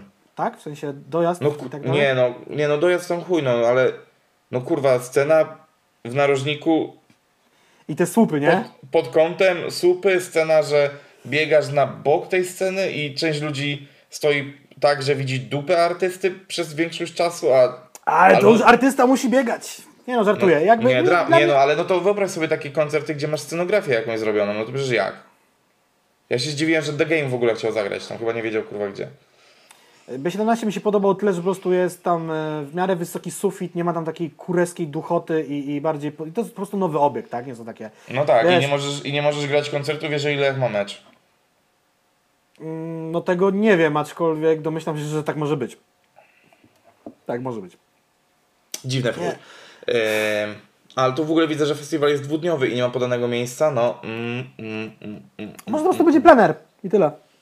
No tak, ale, na- no, ale to co, kurwa, na środku placu defilat, kurwa? No nie, no jakaś łączka tam, nie wiem, czy jakiś coś. No wiesz, No, jak jest. y, letnia scena klubu Progresja, to jestem w stanie ci y, zagwarantować, że najprawdopodobniej tak, bo tam ostatnio grał BDS. To jest, Gdzie dużo, to jest duży obiekt jakiś? do sześciu kafla.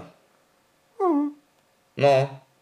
Y, I przypominam, y, koncert zarejestrowany przez Gąciarza w pandemii. Jakby pozdrawiam y, SBM. To jest kolejny powód, dla którego chyba nie będziemy nigdy już współpracować, bo nie podobają mi się praktyki stosowane przez tych ludzi. Kompletnie nie podobają mi się praktyki stosowane przez tych ludzi. Wy- Wyślijcie mi płytę, słuchajcie Bartka, wyślijcie mi płytę. To jest na naszym, to jest na naszym kanale, to jest moje zdanie. Kro, Nie no, żartuję, jakby w ogóle. kurwa. Poza tym powiedziałeś do mikrofonu, który. Kurwa, rzeczywiście, ja I, i, i, I ten żart w ogóle nie będzie. Wyślijcie mi płytę. E, Kurwa, ten mikrofon. Musimy zacząć używać tych dużych mikrofonów. Uciłały, uciłaliśmy już te pieniądze za las. Z, z donate'ów i z tych Dobrze, kubków. e, idźmy Kupujcie dalej. podkładki, kurwa. E, rzecz, rzecz, która e, ro- rozbudziła troszeczkę oczekiwania ludzi, no to ostatnia zapowiedź Sokoła, o której Wam wspominałem. No i to, o czym mówi się od początku roku, o czym raz na jakiś czas wspominamy, czyli zapowiedź płyty PZ Soku. Więc jakby to Tak, są też rzeczy, na które mam. trochę czekam, bo, bo wydanie płyty PZ Soku będzie eventem wręcz, uważam. Zwłaszcza, że e, za akcję e, CTR Creeps odpowiada agencja, która należy do e, Wojtka Sokoła, więc jest szansa, że tam będzie dojebana akcja promocyjna też przy płycie albo samej Soku, albo PZ Soku. Tak. E, Mówimy o Extra E, Ball Agency, czyli czwarty odcinek z rzędu, w którym pada ta nazwa. Nie? Mm, Widziałem dzisiaj zdjęcie Sokoła na lotnisku, że leci do Afryki Południowej, gdzieś, gdzieś, gdzieś ciepło i daleko od tego kraju. Też Pytanie, na- czy, py, pytanie, czy zdąży wrócić. Pytanie, czy zdąży wrócić. Eee, no dokładnie. To są dopiero problemy pierwszego świata. Jak wylecieć z Polski, żeby zdążyć, e, żeby po, przed lockdownem albo po lockdownie? Chciałbym mieć takie problemy w życiu. Eee, Czekam na album Wojtka Sokoła, który też na pewno będzie bardzo szeroko i głośno promowany. E, który I miał być już e, zrobiony na tą trasę, która się nie odbyła na początku pandemii, a po prostu nagle okazało się, że ta płyta nawet nie powstała. i będzie Wam Sokół wyskakiwał z lodówki. Co do płyty Sokoła i PZ nie mam żadnych oczekiwań, po prostu ja już w ogóle nie mam oczekiwań co do płyt, tylko wiem, że są raperzy, którzy są, ja ich słucham i lubię i po prostu fajnie było, gdyby nagrali coś fajnego. Jak nagrają coś niefajnego, nie będę tego słuchał, już nie mam jakichś tęgich rozkmin typu życzyłbym sobie, aby na tym albumie. Nie, nie mam takich rozkmin, tylko bałem się, że płyta o Sokoła i PZ to będzie y, z dużej chmury mały deszcz na przykład. O Sokoła rap się nie boję, bardziej boję się rap PZ. Prawda jest taka. No, na tym projekcie. O, co kurwa? No jak? Odwrotnie totalnie. No nie, no właśnie nie. No nie boję się totalnie o to, co Sokół tam nawinie. No nie, to ja właśnie boję się, że Sokół wypadnie jak Honor przy PZ-cie. Że PZ go może z, y, po prostu przyćmić. No fajnie było, gdyby tak było, no nie? Ale w, wolę solidnego Sokoła niż niepewnego PZ-a, no bo po muzyce współczesnej No ale PZ Sokół, ale jest Sokół nie, jest. Sokół nie jest w żaden sposób pewnym artystą. To nie jest paluch. Jest solidnym na pewno, no nie? Więc, No ale nie jest takim, że nie boisz się o to, co wyjdzie na płycie. No słyszałeś kurwa ten, y, no numer Eskimosie to jest jakiś dramat w ogóle. Że to sprytny Eskimos? No. Nie wiem, wszyscy lubią, bo to chyba numer o ćpaniu, tam cała Warszawa się tym jara, ja akurat tam... No, No, a- Nie mówię, że to jest mój ulubiony singiel z płyty Sokoła, są Dobra, ale, ale utwór, z, y, a utwór Zorro, który miał promować tą płytę? Czemu to było Zorro, tak? Jak to się nazywało? Zapomniałem o tym kawałku, był tak istotny dla mnie. No, dlatego no właśnie mówię, no, że jakby y, y, mówienie, że Sokół kurwa jest taki pewny, to tak nie powiedziałbym. Przecież kurwa, utwór Sokół Zorro No nawet, dobra, nie no ma, ale- nawet nie ma kurwa miliona, nie? Znowu cię pięknie ścięło, nawet nie ma mi, ale dobra. Nie, nie, nie. Ale nie, No. ja, ja milczałem teraz, to, to też jakby nic się nie stało. Yy, I i z takich rzeczy, których przewiduję i oczekuję, no właśnie, to jest takie, że oczekiwanie czegoś od polskiego rapu w 2020, w sensie, że rap doszedł do, tej, do tego momentu, w którym wychodzi kurwa rzeka główna, kilka dobrych rzeczy i tak dalej. I w ogóle mówienie cze- czegoś takiego, że oczekuję czegoś wielce jest no, z zasady głupie. No jakby płytę PZ Soku traktuję trochę też jako pewną ciekawostkę, no bo tak jak się podśmiechujemy, to jest taka na fide po 40, kurwa po prostu. Tak, albo a- a e, będą ko- mówiły- kolejna próba zrobienia Watch the Throne w Polsce, no nie? Y, Będą o tym mówiły wszystkie media, no bo i wiesz, ci 30, na 30-letni, kurwa, 40 i 50-letni dziennikarze w tak zwanych klasycznych mediach, portalach, gazetach, y, tygodnikach i telewizji y, też będą o tym mówili, bo oni się wychowywali na przykład na PZ-cie y, i Płomieniu i tam WWO, TPWC, bla, bla, bla, bla. Tylko mówię, no jakby Gdzieś ja oso- składzie, no. i zip składzie i tak dalej. No mówię, ja o Sokoła jestem bardziej spokojny, bo wiesz, no jakby no i właśnie WWO, Sokół Marysia, TPWC, pamiętam te wszystkie płyty i tak naprawdę jedynego krążka od Sokoła, którego nie sprawdziłem, była interpretacja Różewicza, no ale to już w ogóle jest wykręcony dosyć projekt, no nie? A Czarna-Biała Magia, Czysto Brudna Prawda, były mega spoko płyty i Wojtek Sokół No, tak samo. spoko, ale spoko. które mają dobre momenty, ale nie są całościowo dobrymi płytami, dlatego ja nigdy nie jestem spokojny o Wojtka Sokoła, więc... A ja jestem. Wojtek, ufam Tobie.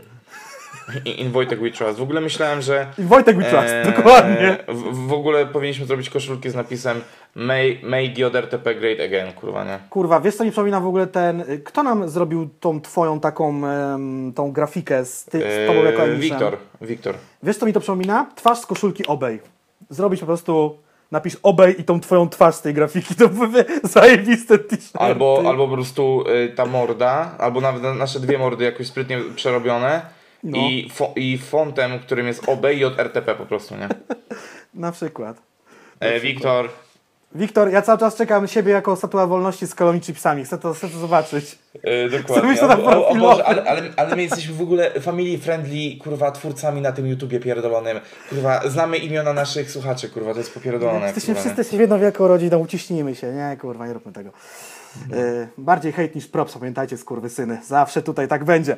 E, słuchajcie, oczekiwania na 2021 rok, bo jakoś gadamy już o płytach, nie wiem, albo, albo ten Sokus specjalnie się pojawił. No Ja tak, bym- ale, ale właśnie, ale czekasz na jakąś płytę tak, z tak zwanym chujem w ręku? Patrz, Bartek, połóż ręce na ekranie i energetyzujmy nasze dłonie. Bo chciałem Ci powiedzieć, połączmy się myślami. Ja mówię tak, albo tego rapu będzie w przyszłym roku mniej, albo to wszystko pierdolnie w końcu. Rapu jest za dużo, moi drodzy. Jest za dużo raperów, producentów, chociaż producenci akurat spoko są w Polsce, bardziej niż polscy raperzy. Tego jest za dużo. Nie chodzi o to, że moja mała łysa główka nie jest w stanie tego przetworzyć, tylko tego naprawdę jest za dużo, no nie?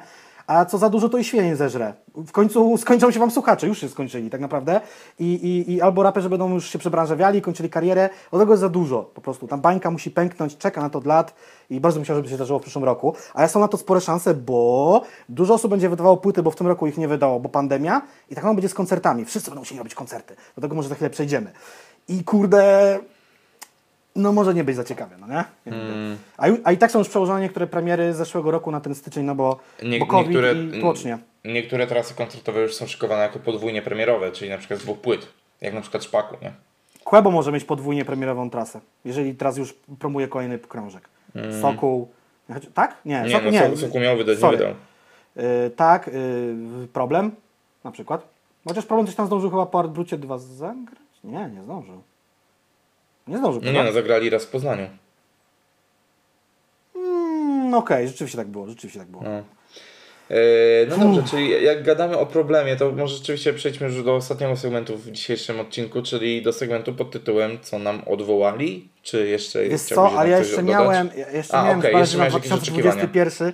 Y, ceny albumów. Tu chciałem trochę taką Wenery Chory, czyli jakieś tam przepowiednie i tak zrobić. Ceny albumów y, doskonale wszyscy wiecie, jeżeli je kupujecie, bo też je kupuję, idą cały czas w górę. W tej chwili już dawno temu przekroczyliśmy barierę 40 zł, czyli tak zwane 39,90. Teraz te albumy są po 44, 45. Jestem ciekaw, czy... No już wszyscy- są po 5 dych ponad, nie? Niektóre. no dokładnie. Jestem ciekaw, czy jakby to będzie w tej chwili wyglądało tak, że rosną nam streamingi, jakby w sensie Spotify, Tidal i tak dalej, a maleją nam płyty, więc płyty z kolei będą rosły ceny płyt, że jakby e, raperzy wytwóry będą sobie rekompensowali mniejszą sprzedaż wyższymi cenami płyt, żeby to się dla nich źle nie skończyło, aczkolwiek ja tam w Axela im nie patrzę, oni są pewnie mądrzejsi niż ja i lepiej to kminią, Y, ale no te płyty będą coraz droższe i to nie ukrywajmy. I wydaje mi się, że w końcu dojdziemy do tego modelu, który ja chciałem, żeby był w Polsce, czyli na przykład trzy rodzaje płyty na premierę, tylko że nie w tak kosmicznych cenach. Typu podstawa będzie kosztowała 45 ziko, jakaś tam wersja średnio rozszerzona 6 dych, a super zajebiście rozszerzona 80 lub 100 zł. No, nie? No Może coś tam się takiego dzieje to już de facto no. się, się dzieje, no nie? Że te wszystkie tam bluzy na premierę z płytą, t-shirt na premierę z płytą. A właśnie, a, jak, Mm. a jakbyście szukali jakichś zajebistych t-shirtów i blues, no to jakby merczyk, jak i y, rap, taki podcast. Tam w Zapraszam. opisie, w opisie, w opisie. Tak. Mamy nowe logo, nowe wszystko Bartek projektuje w czasie wolnym. Yy, wydawanie kilku projektów rocznie. To już się stało faktem w tym roku. Rychu trzy płyty, yy, Góral dwie, już drugi rok chyba z rzędu i tak dalej, i tak dalej. Nie, Nie, wiem, nie, nie, nie, nie wiem po co w ogóle, ale okej. no ja też nie wiem dlaczego, czy to nie jest dobre moim, moim zdaniem, no oczywiście, bo jestem tylko słuchaczem, ja na tym nie zarabiam, he, he, he. Za duż, może być już przesyt też jednego artysty, no nie? Tak jak to, co zrobił na przykład Guzior albo Quebo jest No dobra, spoko, no ale nie? zobacz, bo na przykład po drugiej stronie szali do Rycha Pei, który jakby, no umówmy się, Rychu gdzieś tam ma pewną ewolucję na przestrzeni wielu lat stylu, Mhm. ale Rychu jest Rychem zawsze, nie? Bo na przykład jak wydajesz trzy, trzy albo cztery płyty jak Kukon, ale każda jest inna, inaczej zarapowana troszeczkę o rzeczach innych, z innym klimatem, z innymi w ogóle bitami, z innym ciężarem emocjonalnym, no Mhm. to jednak mm, y, słuchacz może to znieść. A kurwa, no wiesz, tu, A- tłuczenie trzech takich samych płyt trochę, wiesz, jak tak jak w przypadku Rycha. Powiem Ci tak, no Rychu już dawno miał takie wersje, jak Depesze się dorobię swojej własnej subkultury i przez ilość czasu, jaką spędził chyba na scenie, on ma naprawdę hardkorowo-korowych fanów, którzy zawsze będą sprawdzali jego muzykę. Ja, ja, bym, ja teraz nie rzucę, czy te płyty są do siebie, czy one są bardzo do siebie podobne. Na pewno są podobne, no bo to jest Rychu, tak? To nie jest tak, że za każdym razem na tych płytach ktoś inny, ale no kurde, musiał mnie... Na, na, ostatnio w ogóle sobie słuchałem na pewno Black Albumu, a później epki y, AR-15. Kurwa, no nie, no chyba są podobne generalnie, ale super bym, y, nie jestem w stanie tego określić. No ale też, ale zobacz, jest pandemia, nie? Masz No. życie, jakie, jakie masz. W sensie, no dobrze wiemy, jak wygląda życie Rycha, no nie? Mhm. Ile emocji i ile. Ile sytuacji życiowych. Ile, ile No. sytuacji życiowych możesz, wiesz, przeżyć, żeby o nich opowiadać? Oczywiście, wiadomo, możesz opierać się na doświadczeniach. Czerpać z o- o- backgroundu albo od innych tak. osób, no nie? Znaczy z, z backgroundu, ze znajomych i tak dalej, ja to kumam, ale na przykład e, za, zawsze wysoką jakością tekstów, e, tak akurat trochę po- poza rap wyjdę, e, cechował się zespół The Dumplings i oni na przykład kiedyś powiedzieli wprost, że bardzo często wchodzą w życiu w relacje, związki, sytuacje, Mhm. w które nie powinni, ale które pozwalają im doświadczać rzeczy nowych. To są często, wiesz, zawody miłosne i tak dalej. Jakiś, to, to jest trochę masochistyczne, ale żeby mieć o czym pisać, To już muszą, jest, no- muszą doprowadzać się do jakichś e, stanów skrajnych, Mhm. żeby cały czas karmić się emocjonalnie. Ja na A, przykład a jeżeli właśnie... masz usadkowane życie z dziećmi i tak dalej, no to co ty możesz przeżywać w życiu? W sensie takim, no to jest tak jak ja bym teraz zaczął e, z powrotem pisać i rapować. Mhm. Co ja mogę przeżyć? W sensie takim, no wiesz jakie mamy życia i, i no wiesz, No, ale to wiem, jest też, y, jak zwykle, adwokat diabła Jacek Adamkiewicz. y, Wyzwanie dla artysty. Jest fajny kawałek Tak, Rycha tak, tak, na tak. AR-15, na AR-15 o tym, że banalna historia, że poszedł, jakby ja to oczywiście go zajebiście upraszczam, że jest na siłowni, poszedł poćwiczyć i widzi ludzi, którzy tam chodzą i każdy troszeczkę jest tam z innego powodu i tam potem się zagłębia w ich życiorysy, coś tam. Nadal, nadal ma patenty, nawet tak banalna No dobra, no ale nie, no to jest stary- na, na siłkę. No, Ale to nie jest nowy patent, bo to jest po prostu patent. y, jadę MPK i obserwuję ludzi i piszę o tym kawałek po prostu. To jest tylko, tylko zmienił, zmieniło się miejsce, stary. No to jest tak jak raperzy nawijają Ale o tym, tak. co się dzieje w klubach. To jest tylko nadal nawijanie o tym, co doświadczasz, no nie? Hashtag wszystko już było. No to prawda, kurwa, to, to że rap, y, kurwa, zjada swój ogon już po raz trzeci i go mieli i wypluwa, no to jest rzecz y, Ja pole- oczywista. To jest polecam- jedna rzecz. mhm. Druga rzecz y, w tym wszystkim jest już taka, że po prostu kolejne przerzucie powoduje, że to jest coraz mniej smaczna kupa, no nie? Ja polecam wszystkim e, dokument Everything is Remix na YouTubie niezmiernie za każdym razem, żeby sobie zdać sprawę, jak bardzo y, ta kultura jakby y, przychodzi recykling całe, cza- całe życie. Y, ja mam w ogóle... Ale, przy, ale wszystkim trochę tak jest, nie? No, ja w ogóle pokusiłem się o wypisanie jakichś krążków, na które czekam, gdzie to czekam jest naprawdę w dużym nawiasie. Wiem, że to są raperzy, których album sprawdzę i ewe- ewentualnie się zachwycę albo się na nich przejadę. Hmm. B- kolejność zupełnie przypadkowa. BDOS, Ilanek, mamy już dwa single, chromowane serce, zdecydowanie. A nawet spoko Chrome. Hearts. Ona ma, ona ma chromowane serce, mega mi się podoba, dużo lepiej niż Rewolucja tytułowa romantyczna, gdzie jest z kolei zajebisty klip. Lanek, kurwa, rób więcej klipów, zajebisty jesteś tym, co robisz. Yy, Żabson, Ziomalski, mixtape, Żabę zawsze chętnie sprawdzę. Yy, Problem, Block Party Mixtape, który miał wyjść w tym roku, dawno, dawno temu, zamówiłem, też dawno temu, wyjdzie pod koniec lutego. Yy, Macie moje Albo i pieniądze. nie. Albo i nie. Y, L do Alfa, jak w końcu ten album wyjdzie, to będzie świetnie. Też sprawdziłem sobie wywiad y, w tonie z Hip Hop Rozmowy 3, które są tutaj. I kurde, biorąc pod uwagę, co się w Eldo życiu zdarzyło, nie wiem, ty, nie, ty nie miałem okazji czytać, bo tak muszę pożyć tą książkę, yy, to kurde jest naprawdę, to może być ciekawy krążek. TD Casablanca, wiadomo, bo jestem y, ultrafanem Tedego, albo ultrafanem Górala, albo ultrafanem kogokolwiek innego, jak trzeba siebie przyczepić. Y, dwa sławy, bo to są dwa sławy i nagrywają nowy album. Kłebo na Fide, bo już mamy pierwszy singiel. Sokół, to już wspominaliśmy. Mielski, Mielski nagrał dwa projekty. Mm, y, Jeden chyba nazywa się Velur, mam nadzieję, że nie przekręcam nazwy, a drugi nazywa się Do Wesela się zagoi. Jeden jest Patro, drugi jest normalnie na bitach Returnersów, pierwszy wychodzi Returnersowy. Ja ten projekt słyszałem. Dlatego, że Mielon, jeżeli jesteście u niego na streamach i na przykład jest 4.30 rano, i to potrafi puścić singiel na przykład na tak zwane dobranoc. I ja sporo tych numerów już słyszałem. No może nie całość oczywiście, ale sporo. To są kurwa mocne rzeczy, drogie dzieci.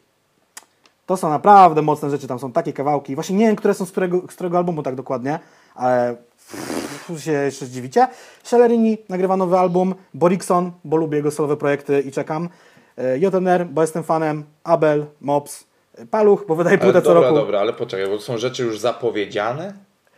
Czy ja wiem, są, że one... Czy to są jakieś twoje oczekiwania albo To są moje twoje... oczekiwania, ale sporo z tych rzeczy jest zapowiedzianych i wiem, że one powstają, no nie? Mhm. Y, Paluch, bo wydaje płytę co roku, Kenke, bo wypadałoby, żeby w tym roku wydał płytę, Ero, bo wiem, że ją pisze, Chris Carson w końcu wyda swoją płytę producencką i czuję, że tam będzie grubo.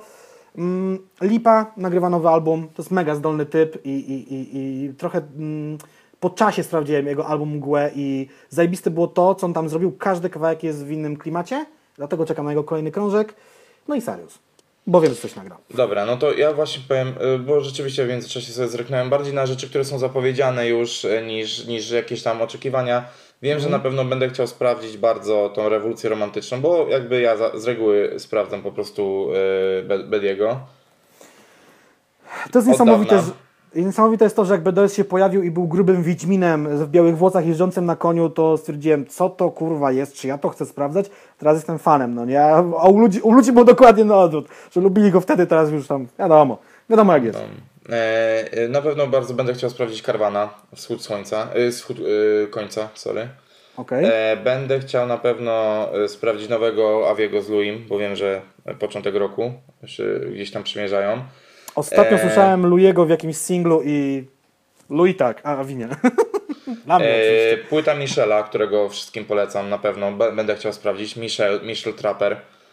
E, no Okej. zawsze Eldo, zawsze sprawdzam Eldo, więc to, to, to na pewno jest takich rzeczy, no to, to, to raczej tyle, no bo tutaj jakby na pewno też pojawią się rzeczy, o których ja nie chcę myśleć, a, pewnie mi się spodobają, więc zobaczymy. No E, jak pewnie, pe- pewnie właśnie no, będzie Sarius, pewnie będzie kartki, jakby, więc jakby no Może jakaś super grupa trafi, która jest teraz knuta i, powsta i powstaje i tak dalej, i tak dalej. E, I jestem ciekaw tego Mielona też rzeczywiście. W ogóle my powinniśmy z Mielskim zrobić jakiś materiał kiedyś w końcu. No, na przykład dzisiaj jest w Poznaniu. I jutro też. Poważnie. Klip kręci do nowej płyty. A, a po, czyli dlatego Little szukał dzisiaj telewizora z kineskopem? Tak. Okej, kumam. Jakby e, Włodek Markowicz kropki. Ehm, Co nam dobrze, odwołali? To jest ten segment. Dobrze, jest... tak, co nam odwołali? To jest ten segment, do którego chciałem chwilę temu przejść i on jakby zakończy tutaj. No odwołali generalnie w pizdu rzeczy. O, wow, jakie odkrywcze zdanie, Bartek, O kurwa, ja, jest... naprawdę 2020? Co ty gadasz? Jest tylko prawie północ, więc jakby... W ogóle ja też pojebane, taką- że mieliśmy 3 dni, trzy dni temu już nagrywać, nieważne. E, ale jakby nagrywamy na górkę, żebyście mieli co oglądać, e, a my żebyśmy mieli święty spokój, kurwa, od was. Ja my będziemy w dołku. Dlatego nagrywam na górkę. No, Festiwal więc, Karuzela y, Śmiechu. na, na pewno spodoba Wam się też następny odcinek, który się pojawi na początku stycznia, bo jak to początek miesiąca, no to poradnik. Tam okaże się, który z nas jest kobietą i przez cały rok udawał. To, kurwa, to jest właśnie nagrywanie o północy. To masz kurwa takie, takie dowcipy ci latają koło głowy. Tak jest, dobrze, czyli co nam odwołali? No odwołali nasz ukochany festiwal, czyli Rap Stacja Wolsztyn. Mm, Słuchajcie, miał być odcinek wyjazdowy z festiwalu. Wszystko miało być. Rauty, bankiety, kwiaty miały być. o, Ale jeszcze będzie normalnie. Jeszcze będzie normalnie. Kurwa, te reklamy z początku pandemii do, tak. do, do śmietnika. E, no, nie, nie było Hop Festiwalu, e, nie było też Mazur, nie było Kępa było. i tutaj chciałbym się zatrzymać. Czy Kemp się podniesie? pod, to jest, bo wiesz, jakby ja tam, bo to Czesi organizują i muszą mieć jakieś tam sponsorów pewnie i tak dalej, i tak dalej. Będzie Polacy próba. organizują z udziałem Czechów. No ja wiem, no wiesz, wiesz, jak jest, no nie? Gdyby nie Polacy, ten festiwal już dawno by nie istniał. Podejmą próbę zrobienia festiwalu, która może okazać się ostatnią edycją. Tak uważam. Bo w ogóle to już miało nie być Fradec Kralowe już w tym roku, tak? No Bo tak, już- ale już tam- też y, przypominam, że po prostu ten festiwal już się chyli ku upadkowi, nie? Znaczy, no on już, jak to powiedział u siebie też Mielski na streamie, że ten festiwal już powinien już, już starczy, no nie? Jakby tam już Mefedron Hip Hop Camp już, kurwa, zjadł własny ogon, nikogo to nie obchodzi, truskulowe głowy, które tam Bardziej się wciągnął własny ogon, żeby pozostać No. nomenklaturze. Twarde narkotyki Eee. trochę to zabiły to. Polacy zabili ten festiwal, sorry, umówmy się, no, no my to popsuliśmy, no. Bo Polacy nagle sobie ujebali, że jadą do, że Czechy to jest jakaś pieprzona, nie wiem, Sri Lanka czy inny, kurwa, nie wiem, jakie państwo, gdzie nie ma władzy, przepisów i może tam zapoznać się z wszystkimi substancjami z tablicy Mendelejewa, jakie istnieją i słuchać hip-hopu przy okazji. Nie, nie jest tak, kurwa. Dobra, to teraz przeczytam Ci e, opis jednego wydarzenia i ciekawe, czy odgadniesz, co to było za wydarzenie. Dajesz Malina. Coś tam, coś tam festiwal będzie jednym z największych wydarzeń muzycznych w branży hip-hopowej w Polsce 2020 roku. E, Coś tam, coś tam festiwal to wyjątkowe wydarzenie z wykorzystaniem najnowszych rozwiązań wizualnych. Po raz pierwszy w Polsce zostanie wykorzystana i zaprezentowana technologia w formie pokazu multimedialnego, który będzie nawiązywał i uwieczni historię polskiego hip-hopu. Em, czy wiesz o czym mówię? Instalacja multimedialna, najnowsze technologie, historia polskiego hip-hopu? Tak, to ja To musiało teraz... być coś ogólnopolskiego, dużego. Dobrze, to, to, to teraz e, dru, drugi poziom podpowiedzi. No. Artyści. KN, Wactoja, Zbuku, Mała Trufus, Abarabadabab, Phase, I już mam pewne przypuszczenia coraz bardziej, no. e, Focus i Rahim jako tribute dla Magika, TD, Malik Montana, Okej, robi się dziwnie. Tymek, Okej. Kali Soral Białas, Okej. e, Bedi Lanek, ale wymienieni jako osobni artyści. E, Grubson, Sarius, Smolasty i Żabson. I do tego showcase Popkiller Mode Wilki 7. Dobra, mam kilka typów. E, A to może, a może dwóch typów? Podcast? E, Ten śląski festiwal taki, pamiętasz co to było? Jak to się nazywało? O czym ja, o czym ja mówię? No wiem, bo kurwa czytam tego opis, nie? Śląski Rap Festival? Tak? Nie. Nie, To, się- nie. to, to, to miało inną nazwę. I to już się odbyło raz. I miałem na to Nie. jechać. To nie, Nie. to? Glyph Tune Festival. Czyli, czyli Gliwicach. festiwal. Śląsk. No, Śląsk. Tak, Gliwice, tak. I, Ja czyli, myślałem, że to jest jakaś Energylandia czy coś w tym stylu, a to się chyba odbyło. tak, i, i to podobno y, sukces sprzedażowy przeogromny. W sensie takim, że y, lu- ludziów jak mrówków. Okej. Em, i, i, I generalnie, mimo że to robi jakby, bo jakby nie wiem, czemu wiesz, skąd jest nazwa Energylandia. Od jakiegoś napoju energetycznego? Nie. Mm-mm. To mają właściciele klubów Energy. I właśnie mi gra w głowie Tiesta teraz.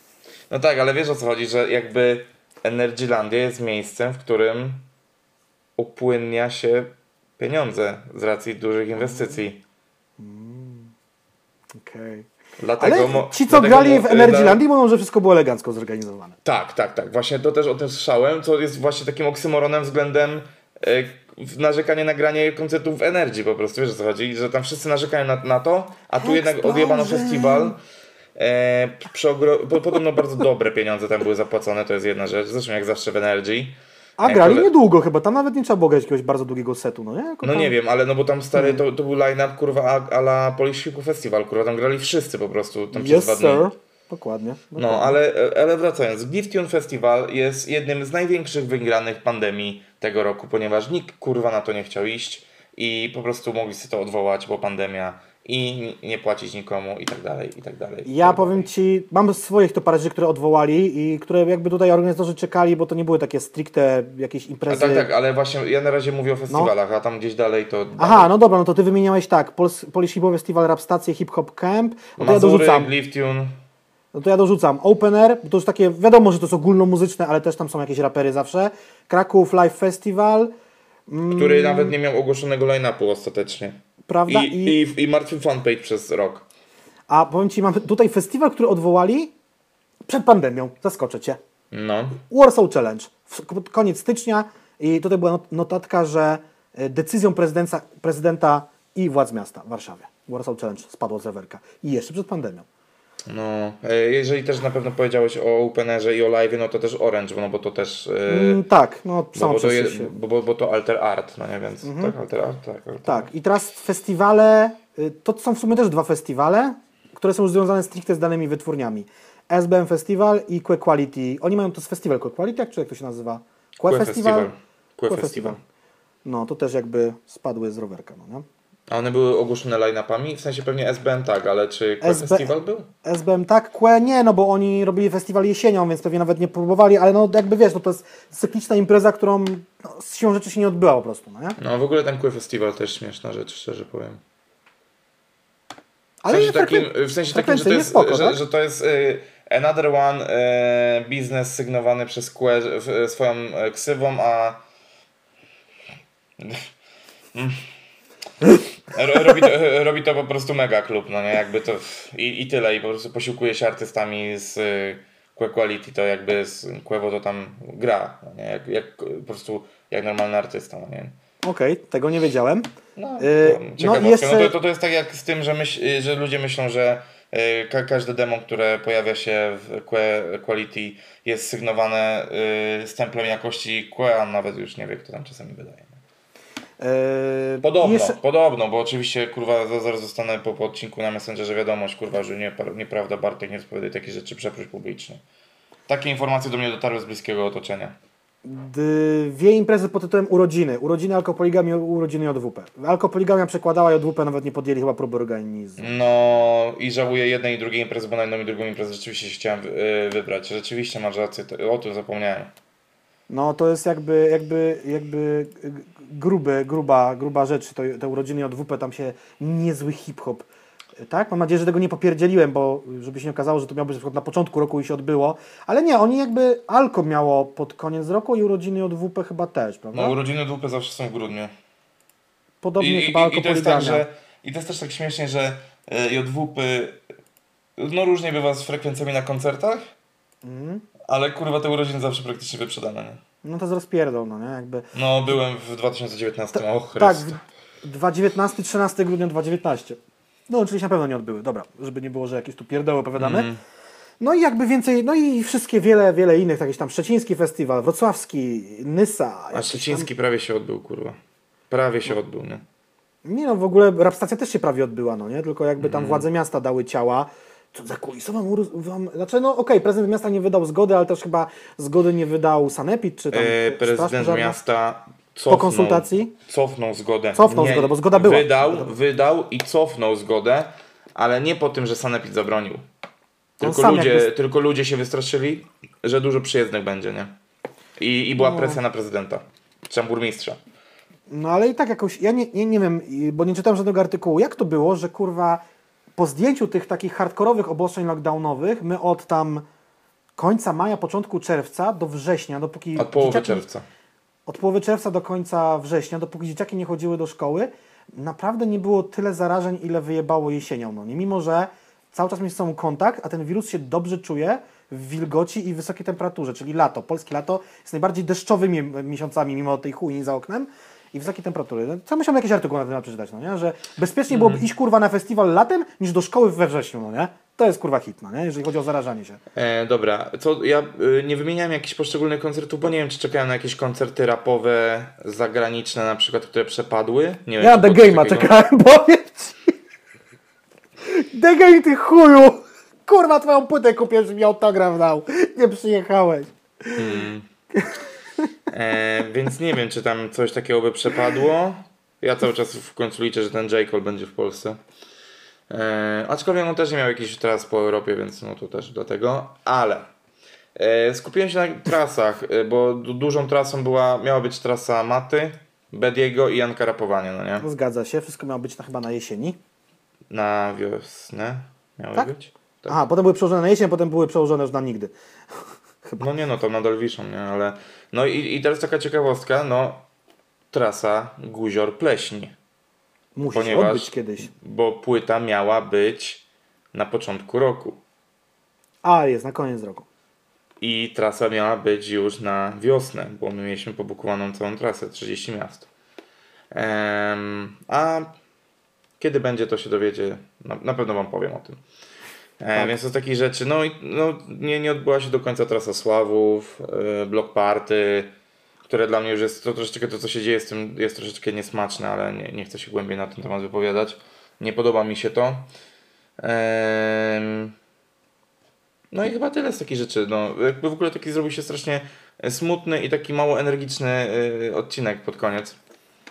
Ale, ale ten rok jaki był taki, wiecie, ja też mam nadzieję, że wydarzył się jeden bardzo ważny event y, w tym roku, czyli no jak wy to oglądacie, to to już musiało się wydarzyć, czyli adwentowe jedzenie kanapki drwala przez nas na live na Instagramie.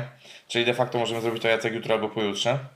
Mm, Ej, w ogóle tutaj powiem coś, co się niektórym może wydać zabawne, ale jest to pewien element wykluczenia. Autentycznie, jako osoba bez samochodu, zostałem wykluczony z restauracji typu fast food. Każdy powie, co ty pierdolisz, przecież możesz kupić, wyjść i zjeść na zewnątrz. Kurwa, Tak. będę w zimnicy jadł, a jak przyjdę z tym na chatę, to też będzie zimne. Nie, dziękuję. Chodzi mi o wpierdolanie tego ciepłego, tak? Jakby, wiadomo, że mam mikrofalówkę, mogę sobie to odgrzać w super no nie, no przyjemność, ale używanie maka w mikrofalówce już jest jakimś oksymoronem. Tak, no i wiadomo, że jest, że Uber Eats, ale oni przywożą zimne jedzenie. Ja bardzo... Nieprawda, ogóle- ale to jest twoja subiektywna opinia. Przestałem lubić w ogóle jedzenie na, jedzenie na telefon, bo mało. Jeszcze jak to jest pizzeria z samochodem, to jest ok, ale jeżeli to są rowerzysty, to sorry do rowerzystów, ale zazwyczaj to żarcie, które dostaję jest zimne i no nie jara mnie jedzenie frytek z maka, które będą i zimne i jeszcze kurwa zamoknięte, bo to wszystko tam się poci kurwa w tych torbach, ej jebać to. Także Aha. jednak tak, do tobą uczynię event jedzenia kanapki drwala, ale dopóki nie, nie zdejmą obostrzeń, to do fast foodów się nie wybieram, bo no chyba, żebym rzeczywiście miał znajomego, który ma, no na przykład ciebie. No nie, no właśnie, czyli najprawdopodobniej albo jutro, albo pojutrze musimy to zrobić. No tak, ale ty ale masz dobrze, samochód, ale, no dobrze, ale tą, ale tą dyskusję zostawmy sobie rzeczywiście na prywatę. E, was zostawiamy z tym odcinkiem, który w jakiś sposób tam, w ogóle siedzimy teraz tak samo, jeszcze mamy okulary, kurwa, no to jest już jakiś chuj, no nie, ale... No kurwa, być jakieś trojajowe, no nie? E, Sklonowali nas jak w Mando. Kurwa. co, coś, coś chciałem powiedzieć. E, no kochani, e, rok jaki był, wszyscy wiemy. Dobra, przestary. E, Rok jaki był, wszyscy wiemy, mam nadzieję, że, że, że w jakiś tam sposób subiektywnie udało nam się e, to, to podsumować. E, To jest nasz ostatni odcinek. E, Troszeczkę zjebaliśmy, że nie, Nie. nie życzyliśmy wam w, poprzednim odcinku wesołych świąt, to teraz post factum jakby tam wesołych, nie? I, i, i Sylwestra jakiegoś tam. E, no, tr- Trzymajcie To są najlepsze życzenia. Wesołych, nie? I Sylwester jakiegoś tam.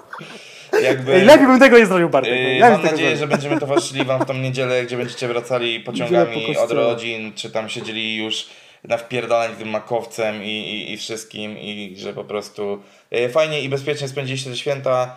Em, no cóż, no, wszystkiego, wszystkiego dobrego, yy, zno, znośnego tygodnia, jak to mówi yy, Kuba Klawiter. Ja jeszcze coś i- chciałem dodać. Nie, nie, nie, już nie, nie, nic nie możesz dodać. Nie, nieprawda, mogę. Nie. Nie odwołujcie nam. E, Słuchajcie, to był rok, którego nie było, tak? Jakby rzeczywiście to się, to, to już ostatni raz słyszycie nas w tym roku. To był rok, którego nie było. E, Jedyna pozytywna rzecz, jaka się wydarzyła, to rzeczywiście jest ten nasz podcast, przynajmniej u mnie jakoś, nie? Jakby e, wyjebali mnie z roboty w marcu, potem zacząłem nagrywać podcast. Yy, Potem- Pauza. No. To jest odcinek, w którym przyznajesz się, gdzie pracowałeś. Dobra, a czy ja już się przyznałem na streamie, słuchajcie, od września zeszłego roku do marca tego roku pracowałem My Music, więc trochę liznąłem tak zwanej pracy wytwórni. I też, żeby się nikt do mnie nie dopierdalał, nie, tam w tak zwanym międzyczasie nie promowałem, nie robiłem nic z żadną płytą wydaną przez My Music, więc nie było tu żadnego nepotyzmu, ale wiem, że są osoby, które działały, działają i pewnie będą działały, które e, jednocześnie są opiniotwórczymi osobami o rapie, pracują w wytwórniach, co mi się nigdy nie podobało i podobać nie będzie. Em, No też jakby teraz rozumiecie przerwę w pewnych materiałach od Jacka, która w tamtym okresie występowała. No bo ty bo miałeś trochę rozbrat z YouTube'em, no nie? Jakby No ja miałem, zro, ja miałem rozmiar z YouTube'em od maja 2019 roku. Yy, I co jeszcze chciałem powiedzieć, że bo, ale to też, yy, dlatego też ten podcast wystartował praktycznie rok później. Kurde, 2021, mm, mm, każdy sobie obiecuje, że będzie lepszy. Nie wiadomo, czy będzie lepszy. Yy, czekamy na szczepionki, zaszczepimy się, może będzie fajnie, może będzie jeszcze normalnie. Za czym tam się będzie działo w rapie? Mm, Zapraszamy na Discorda, bo mamy Discorda, słuchajcie. Zapraszamy tam, Tak, podajcie. ogólnie mamy dużo fajnych rzeczy i, i mam nadzieję, że się w święta trochę odpalę na Instagramie i trochę tam coś tam podpierdolamy. E, znaczy odpaliłem, bo to wy już widzicie po świętach. E, I hasełkiem. streamy hulają tak już coraz fajniej, tak, Tak, zapraszam tak. na Twitcha, naprawdę, nie bójcie się Twitcha, on nie gryzie. Ja naprawdę jestem rzadko, ale to dlatego, że dużo się jeszcze dzieje pod koniec roku. E, Hasełko na, na dzisiaj, na koniec e, jest jednocześnie opisem tego roku, czyli Lipton. Moja- Mam herbatkę Liptona. Ja myślałem, E. chciałem dać hasło Makowiec, ale dobra, nie będzie Lipton. Nie, nie, nie, niech będzie Lipton i, i, i żegnamy się tak. Do zobaczenia w przyszłym roku. Bajo!